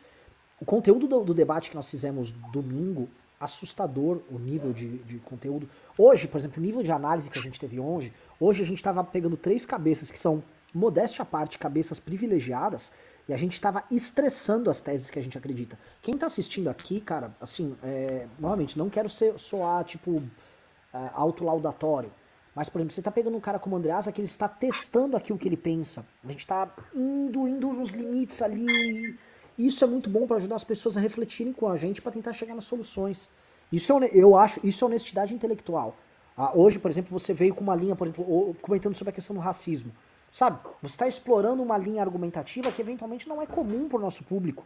E você está disposto a testar, eventualmente está disposto até errar, mas você vai, você tá curioso por pegar aqueles elementos, você quer entender, você tá curioso com isso. Isso é, cara, isso não é comum, porque as pessoas eventualmente estão só procurando lugares que deem certezas, né? A famosa é, aquele trecho que eu acho fundamental da música Maior Abandonado do Cazuza que diz: "Mentiras sinceras me interessam". As pessoas às vezes querem ouvir uma mentira falada de forma muito convicta. Esse, né? esse é um problema que incomoda também, né? Porque assim, ele às vezes ele vai de frente com todas as suas convicções uh, de uma vida inteira, né? Então, é, se putz, foi acostumado a votar no Bolsonaro, achou que ele seria a salva salvação, a gente vem aqui e fala que o Bolsonaro não é, que ele é um governo muito ruim, e que eventualmente, né, do ponto de vista técnico, ele pode ser até um governo pior do que alguns governos petistas. Né? Então, são, são verdades que incomodam muito, né? Você se recusa a acreditar, você para e fala, putz, não é possível que isso seja verdade, mas do ponto de vista técnico de entrega, eu acho que o governo Bolsonaro é pior que alguns governos petistas. Veja bem, não tem toda a corrupção do, do PT, é, se fosse para votar no Bolsonaro e PT, é, é, votar no Bolsonaro de novo, mas não tem ninguém aqui que está nos assistindo agora, que eu tenho certeza, que vai discordar que o Renato Janine Ribeiro ou que o Fernando Haddad eram melhores ministros da educação do que Abraham Weintraub, né? Então, assim, é, é, é, um programa muito incômodo de você assistir, para além de tudo, né? É um programa que você fica ali e fala, putz, cara, Exatamente. para de mandar isso, velho. E, e, assim, quem vê isso não sabe o quanto dói na gente ter que falar isso. Sim. Quanto é, assim, cara, nós estamos neste momento histórico onde nós podemos falar com certa tranquilidade que o Weintraub é pior do que o Haddad. Simplesmente porque o, o, o, Haddad pode ser um, ter sido um ministro da, da educação ruim, que não melhorou nossas posições de forma efetiva no ranking do, do ranking do, da, do PISA e tal, beleza. Podemos fazer inúmeras críticas, mas ele tentou ser ministro da educação. O Weintraub se nega e ele quer desmontar a educação e ele falou: "Não, vamos ficar tratando de política aqui, de política, políticas uh, públicas aqui. Essa reunião não é para isso, reunião é para fazer o que o povo quer lá, aprender ministro do Supremo. O cara falou, ele não quer trabalhar como ministro da Educação. Então, cara, nós estamos vivendo isso, isso é foda. E eu sei que assim, é, no, o, a função do MBL, muita gente fala assim, ah, chama o Nando Moura aqui e tal. Cara, já convidamos 10 vezes, tá convidado novamente, tá? O Nando Moura não vai vir, ele não, novamente, Nando Moura tem um bloqueio, não vai com a nossa cara, vai argumentar, vai não confio nesse MBL e tal. Não, eu acho que não tem nenhum ponto para argumentar, ele já nos atacou de forma injusta, deu palco pra gente nos atacar de formas mais vis e baixas possíveis. Mas como a gente, a, a gente é um agente político, a gente não fica guardando rancores aqui, tá? Mas é, o, o, ponto é, nós estávamos falando, inclusive, muito antes do Nando Moura, as coisas que o Nando Moura fala. Porque a nossa função é falar antes, é analisar antes. Então a gente estava falando no passado hoje que todo mundo está falando. E estamos falando agora problemas que nós vamos deparar lá na frente. Por exemplo, quantos de nós aqui no chat não estão inebriados com o negócio do Antifa e tão bravos com a gente? Aí daqui a pouco vão olhar daqui um mês e falar: Nossa, deu merda, hein? Igual foi com a Revolução Caminhoneira, igual com a greve dos policiais que a gente apanhou em todas, nós apanhamos em todos estes momentos. Uh, Caio Aguiar mandou os 5 reais, disse, nem todo antifa vai protestar para quebrar o pau, não dá para generalizar. Convidem o Bugalho pra live, o cara tem muito a acreditar. Vamos convidar, vou cuidar de convidar isso essa semana. E a Bad Vibes Memes, minha página de meme preferida hoje, mandou um real e onze Sabia que todos os meus artigos na Gazeta do Povo, absolutamente todos, a imagem que vai é uma imagem da Bad Vibes Memes, assinada pela Bad Vibes Memes, né? Inclusive, eles fizeram aquele meme maravilhoso do lockdown vertical no começo da crise, né? Eu tava acompanhando. Maravilhoso, maravilhoso, mara maravilhoso. Sigam no Instagram Bad Vibes Memes, tá? Maravilhoso. Pessoal, tivemos poucos pimbas hoje, parece que a galera no final começou a mandar, assim... Ravena, eu posso... Pimbas, Renato, são 9 e 20 da noite. A gente tá 2 horas e 20 aqui, a gente tá uma hora além do pimba. Pra mim é delícia, mas não foram poucos pimbas não, cara. Tá, é que eu no, no, em grana, em, em, valor. Eu sempre penso, eu preciso bater uma meta de pelo menos mil reais pro programa. O Google já morde um pedaço inteiro disso. Basicamente, para nesse momento de crise, a gente conseguir manter a galera efetiva trabalhando. Por quê? Acabaram de dar aí 28 dólares australianos, ou canadenses, desculpa, que também já dá uma fortuna. É, fortunina não. Demais, agradeço demais. Aqui eu Novamente, eu sou o pedinte aqui, eu sou o pastor Valdomiro aqui do MBL. né? Inclusive, pessoal, dá uma olhada aí no, no, pezinho de feijão de vocês aí. Manda mil reais aqui pra gente, que o pezinho vai curar o que você quiser. O nosso pezinho não cura de Covid, mas ele tira o Bolsonaro. O que tal? é, foda, foda, foda, foda. A Pri Pompeu, adorável Pri Pompeu, nossa, nossa seguidora há bastante tempo, mandou 28 dólares canadenses. Tá? Ah, e o Eduardo Bezan mandou 5 reais. Disse, aguarda ansiosamente Felipe Moura Brasil e Ricardo Almeida juntos no MBL News. Felipe Outra coisa que eu tô muito feliz, Ravena, cara, assim, até agora, meu porque o programa terminou, só estamos agora batendo bola aqui, você. Pô, que bom que você tá participando mais do MBL News, velho. Eu tô muito feliz de estar participando mais do MBL News também, cara. É, pra mim é um prazer de verdade, assim, a melhor parte do meu dia é disparado, não que o resto do dia, é, não, não que a concorrência seja forte, né, no meio da pandemia não tô fazendo mais nada o resto do dia, não sei, trabalhando, fazendo as coisas com o claro, mas eu tô bem feliz aqui, cara, bem feliz de estar, de estar aqui, pra mim é uma troca muito grande, é uma um aprendizado todo dia. Agora eu descobri, uh, uh, desculpem a ignorância, mas, por exemplo, do presidente da Romênia, que foi assassinado em 1989 por uma revolução uh, romeniana, ali quando caiu o muro de Berlim. Então, é, ou romena, desculpa. Então, assim, para mim é todo dia de programa um aprendizado enorme, e não só essas coisas que o pessoal vai pintando, mas com os comentários seus, a do Ricardo. Esse Ricardo também tá afiadíssimo, né? Então, o negócio sempre foi muito bom, mas agora tá afiadíssimo. O Fábio Rappi também sempre vem comentários muito bons acho que tá com um time bem bom, cara. Para mim é, é, realmente assim um prazer participar. É, e falando que o pessoal gosta muito que a gente tem aquela coisa da seleção de 2002 do Brasil, que era os três R's, né? Que era o Ronaldinho, Rivaldo e Ronaldo, e a gente tem o Ravena, Renan e Ricardo, né? Que é um trio, um, trin, um trinca assim, de peso. É, mas eu tô, eu tô gostando. Rivaldo, aliás, jogador mais injustiçado da história do futebol brasileiro, tá? E eu atribuo isso à xenofobia. Ele era pernambucano, mas assim, puta de um jogador, um dos melhores que o Brasil já teve, ninguém fala isso. Né? Você tá na mesa de bar, né, só vai lembrar do, vai lembrar até do Adriano, que jogou dois anos, três anos e virou um alcoólatra, não vai lembrar do Rivaldo. Com uma carreira muito mais consistente que do Adriano, né? Rivaldo já foi eleito o melhor do mundo é, pelo Barcelona. O Rivaldo foi o melhor jogador da Copa de 2002, melhor do que o Ronaldo. Tá? Ele, uhum. ele fez quase tantos gols quanto o Ronaldo, sendo que ele era o meio armador do Ronaldo. Né? Ele ainda ele tem as assistências. Se você contar as assistências dele pro Ronaldo, aí. Cara foi um, cara, foi um trator naquela Copa. E realmente as pessoas não dão tanta bola para ele. Mas eu acho que nós estamos num, num, num momento assim. Eu, tô, eu tava falando com meu irmão, quando vou treinar a pandemia, a gente voltar pro escritório do MBL, Eu tô pensando seriamente em manter talvez esse formato aqui. O outro formato era muito mais bonito. Muito mais bonito. É, o pessoal tinha em casa um programa feito em HD e tudo mais, com cenário e tal. Mas essa possibilidade da gente ter a, a, a galera assim em tempo real, participando, é muito melhor. Eu quero perguntar pra galera aqui no chat, tá? Que é quase uma assembleia do MBL. Vamos fazer umas votaçõezinhas aqui. Vocês querem, quando voltar, o programa estilo antigo 1 ou esse programa tipo internet, mais em live 2? Mais é, em videoconferência 2? Uhum. Um modelo antigo, dois modelo novo. Então, Gosto muito do, do modelo novo, Renan porque eu consigo pesquisar aqui algumas coisas, por exemplo, vocês estão falando de algum assunto específico, você pega aqui exatamente o tweet do cara, exatamente uh, uh, o que ele falou, você pega informações aqui uh, em tempo real para adicionar o debate, então acho que o debate fica mais profundo, né, porque embora a gente venha aqui com conhecimento prévio, claro, tem muita coisa que a gente acaba aprendendo aqui no meio do programa, então acho que eh, esse modelo novo ficou bem legal. Agora o pessoal está bem dividido aqui, entre um e dois. Ah, é? Ah, que Bom, interessante. Dá para fazer um modelo híbrido, né? Dá para ter o host lá no escritório e tal, e a gente ir colocando uhum. as telinhas com o pessoal. Dá para melhorar essa questão das telas de fundo que acho que ficam feias, mas enfim, acho que a gente tá divagando agora, Ravena. Mande teu encerramento, já são 2 horas e 20 de live. Mande teu encerramento e eu mando o meu. Bom, queria só agradecer mais uma vez, já falei o que eu tinha que falar, adoro esse programa, obrigado pelo convite mais uma vez. Peço mais uma vez que me sigam nas redes sociais, o Instagram tá aqui, arroba Marcelo Castro MC, e até a próxima. Galera, muito obrigado pela participação no programa, muito obrigado quem mandou pimba. Estamos sempre trabalhando para entregar análises de altíssima qualidade para vocês aqui, tá? Só queria pedir um negócio para os que ficaram aqui, né? Uma parte da galera saiu. Peço para vocês o seguinte: é, às vezes a, a gente soa. É, parece que a gente está tirando a esperança de vocês, parece às vezes, eventualmente que a gente está trazendo notícias ruins. É, isso é honestidade intelectual, tá? Eu poderia muito bem só estar tá falando: Bolsonaro vai cair amanhã, tá tudo bem. E, as, e todo o processo político ele tem ups and downs, ele tem picos, ele tem vales.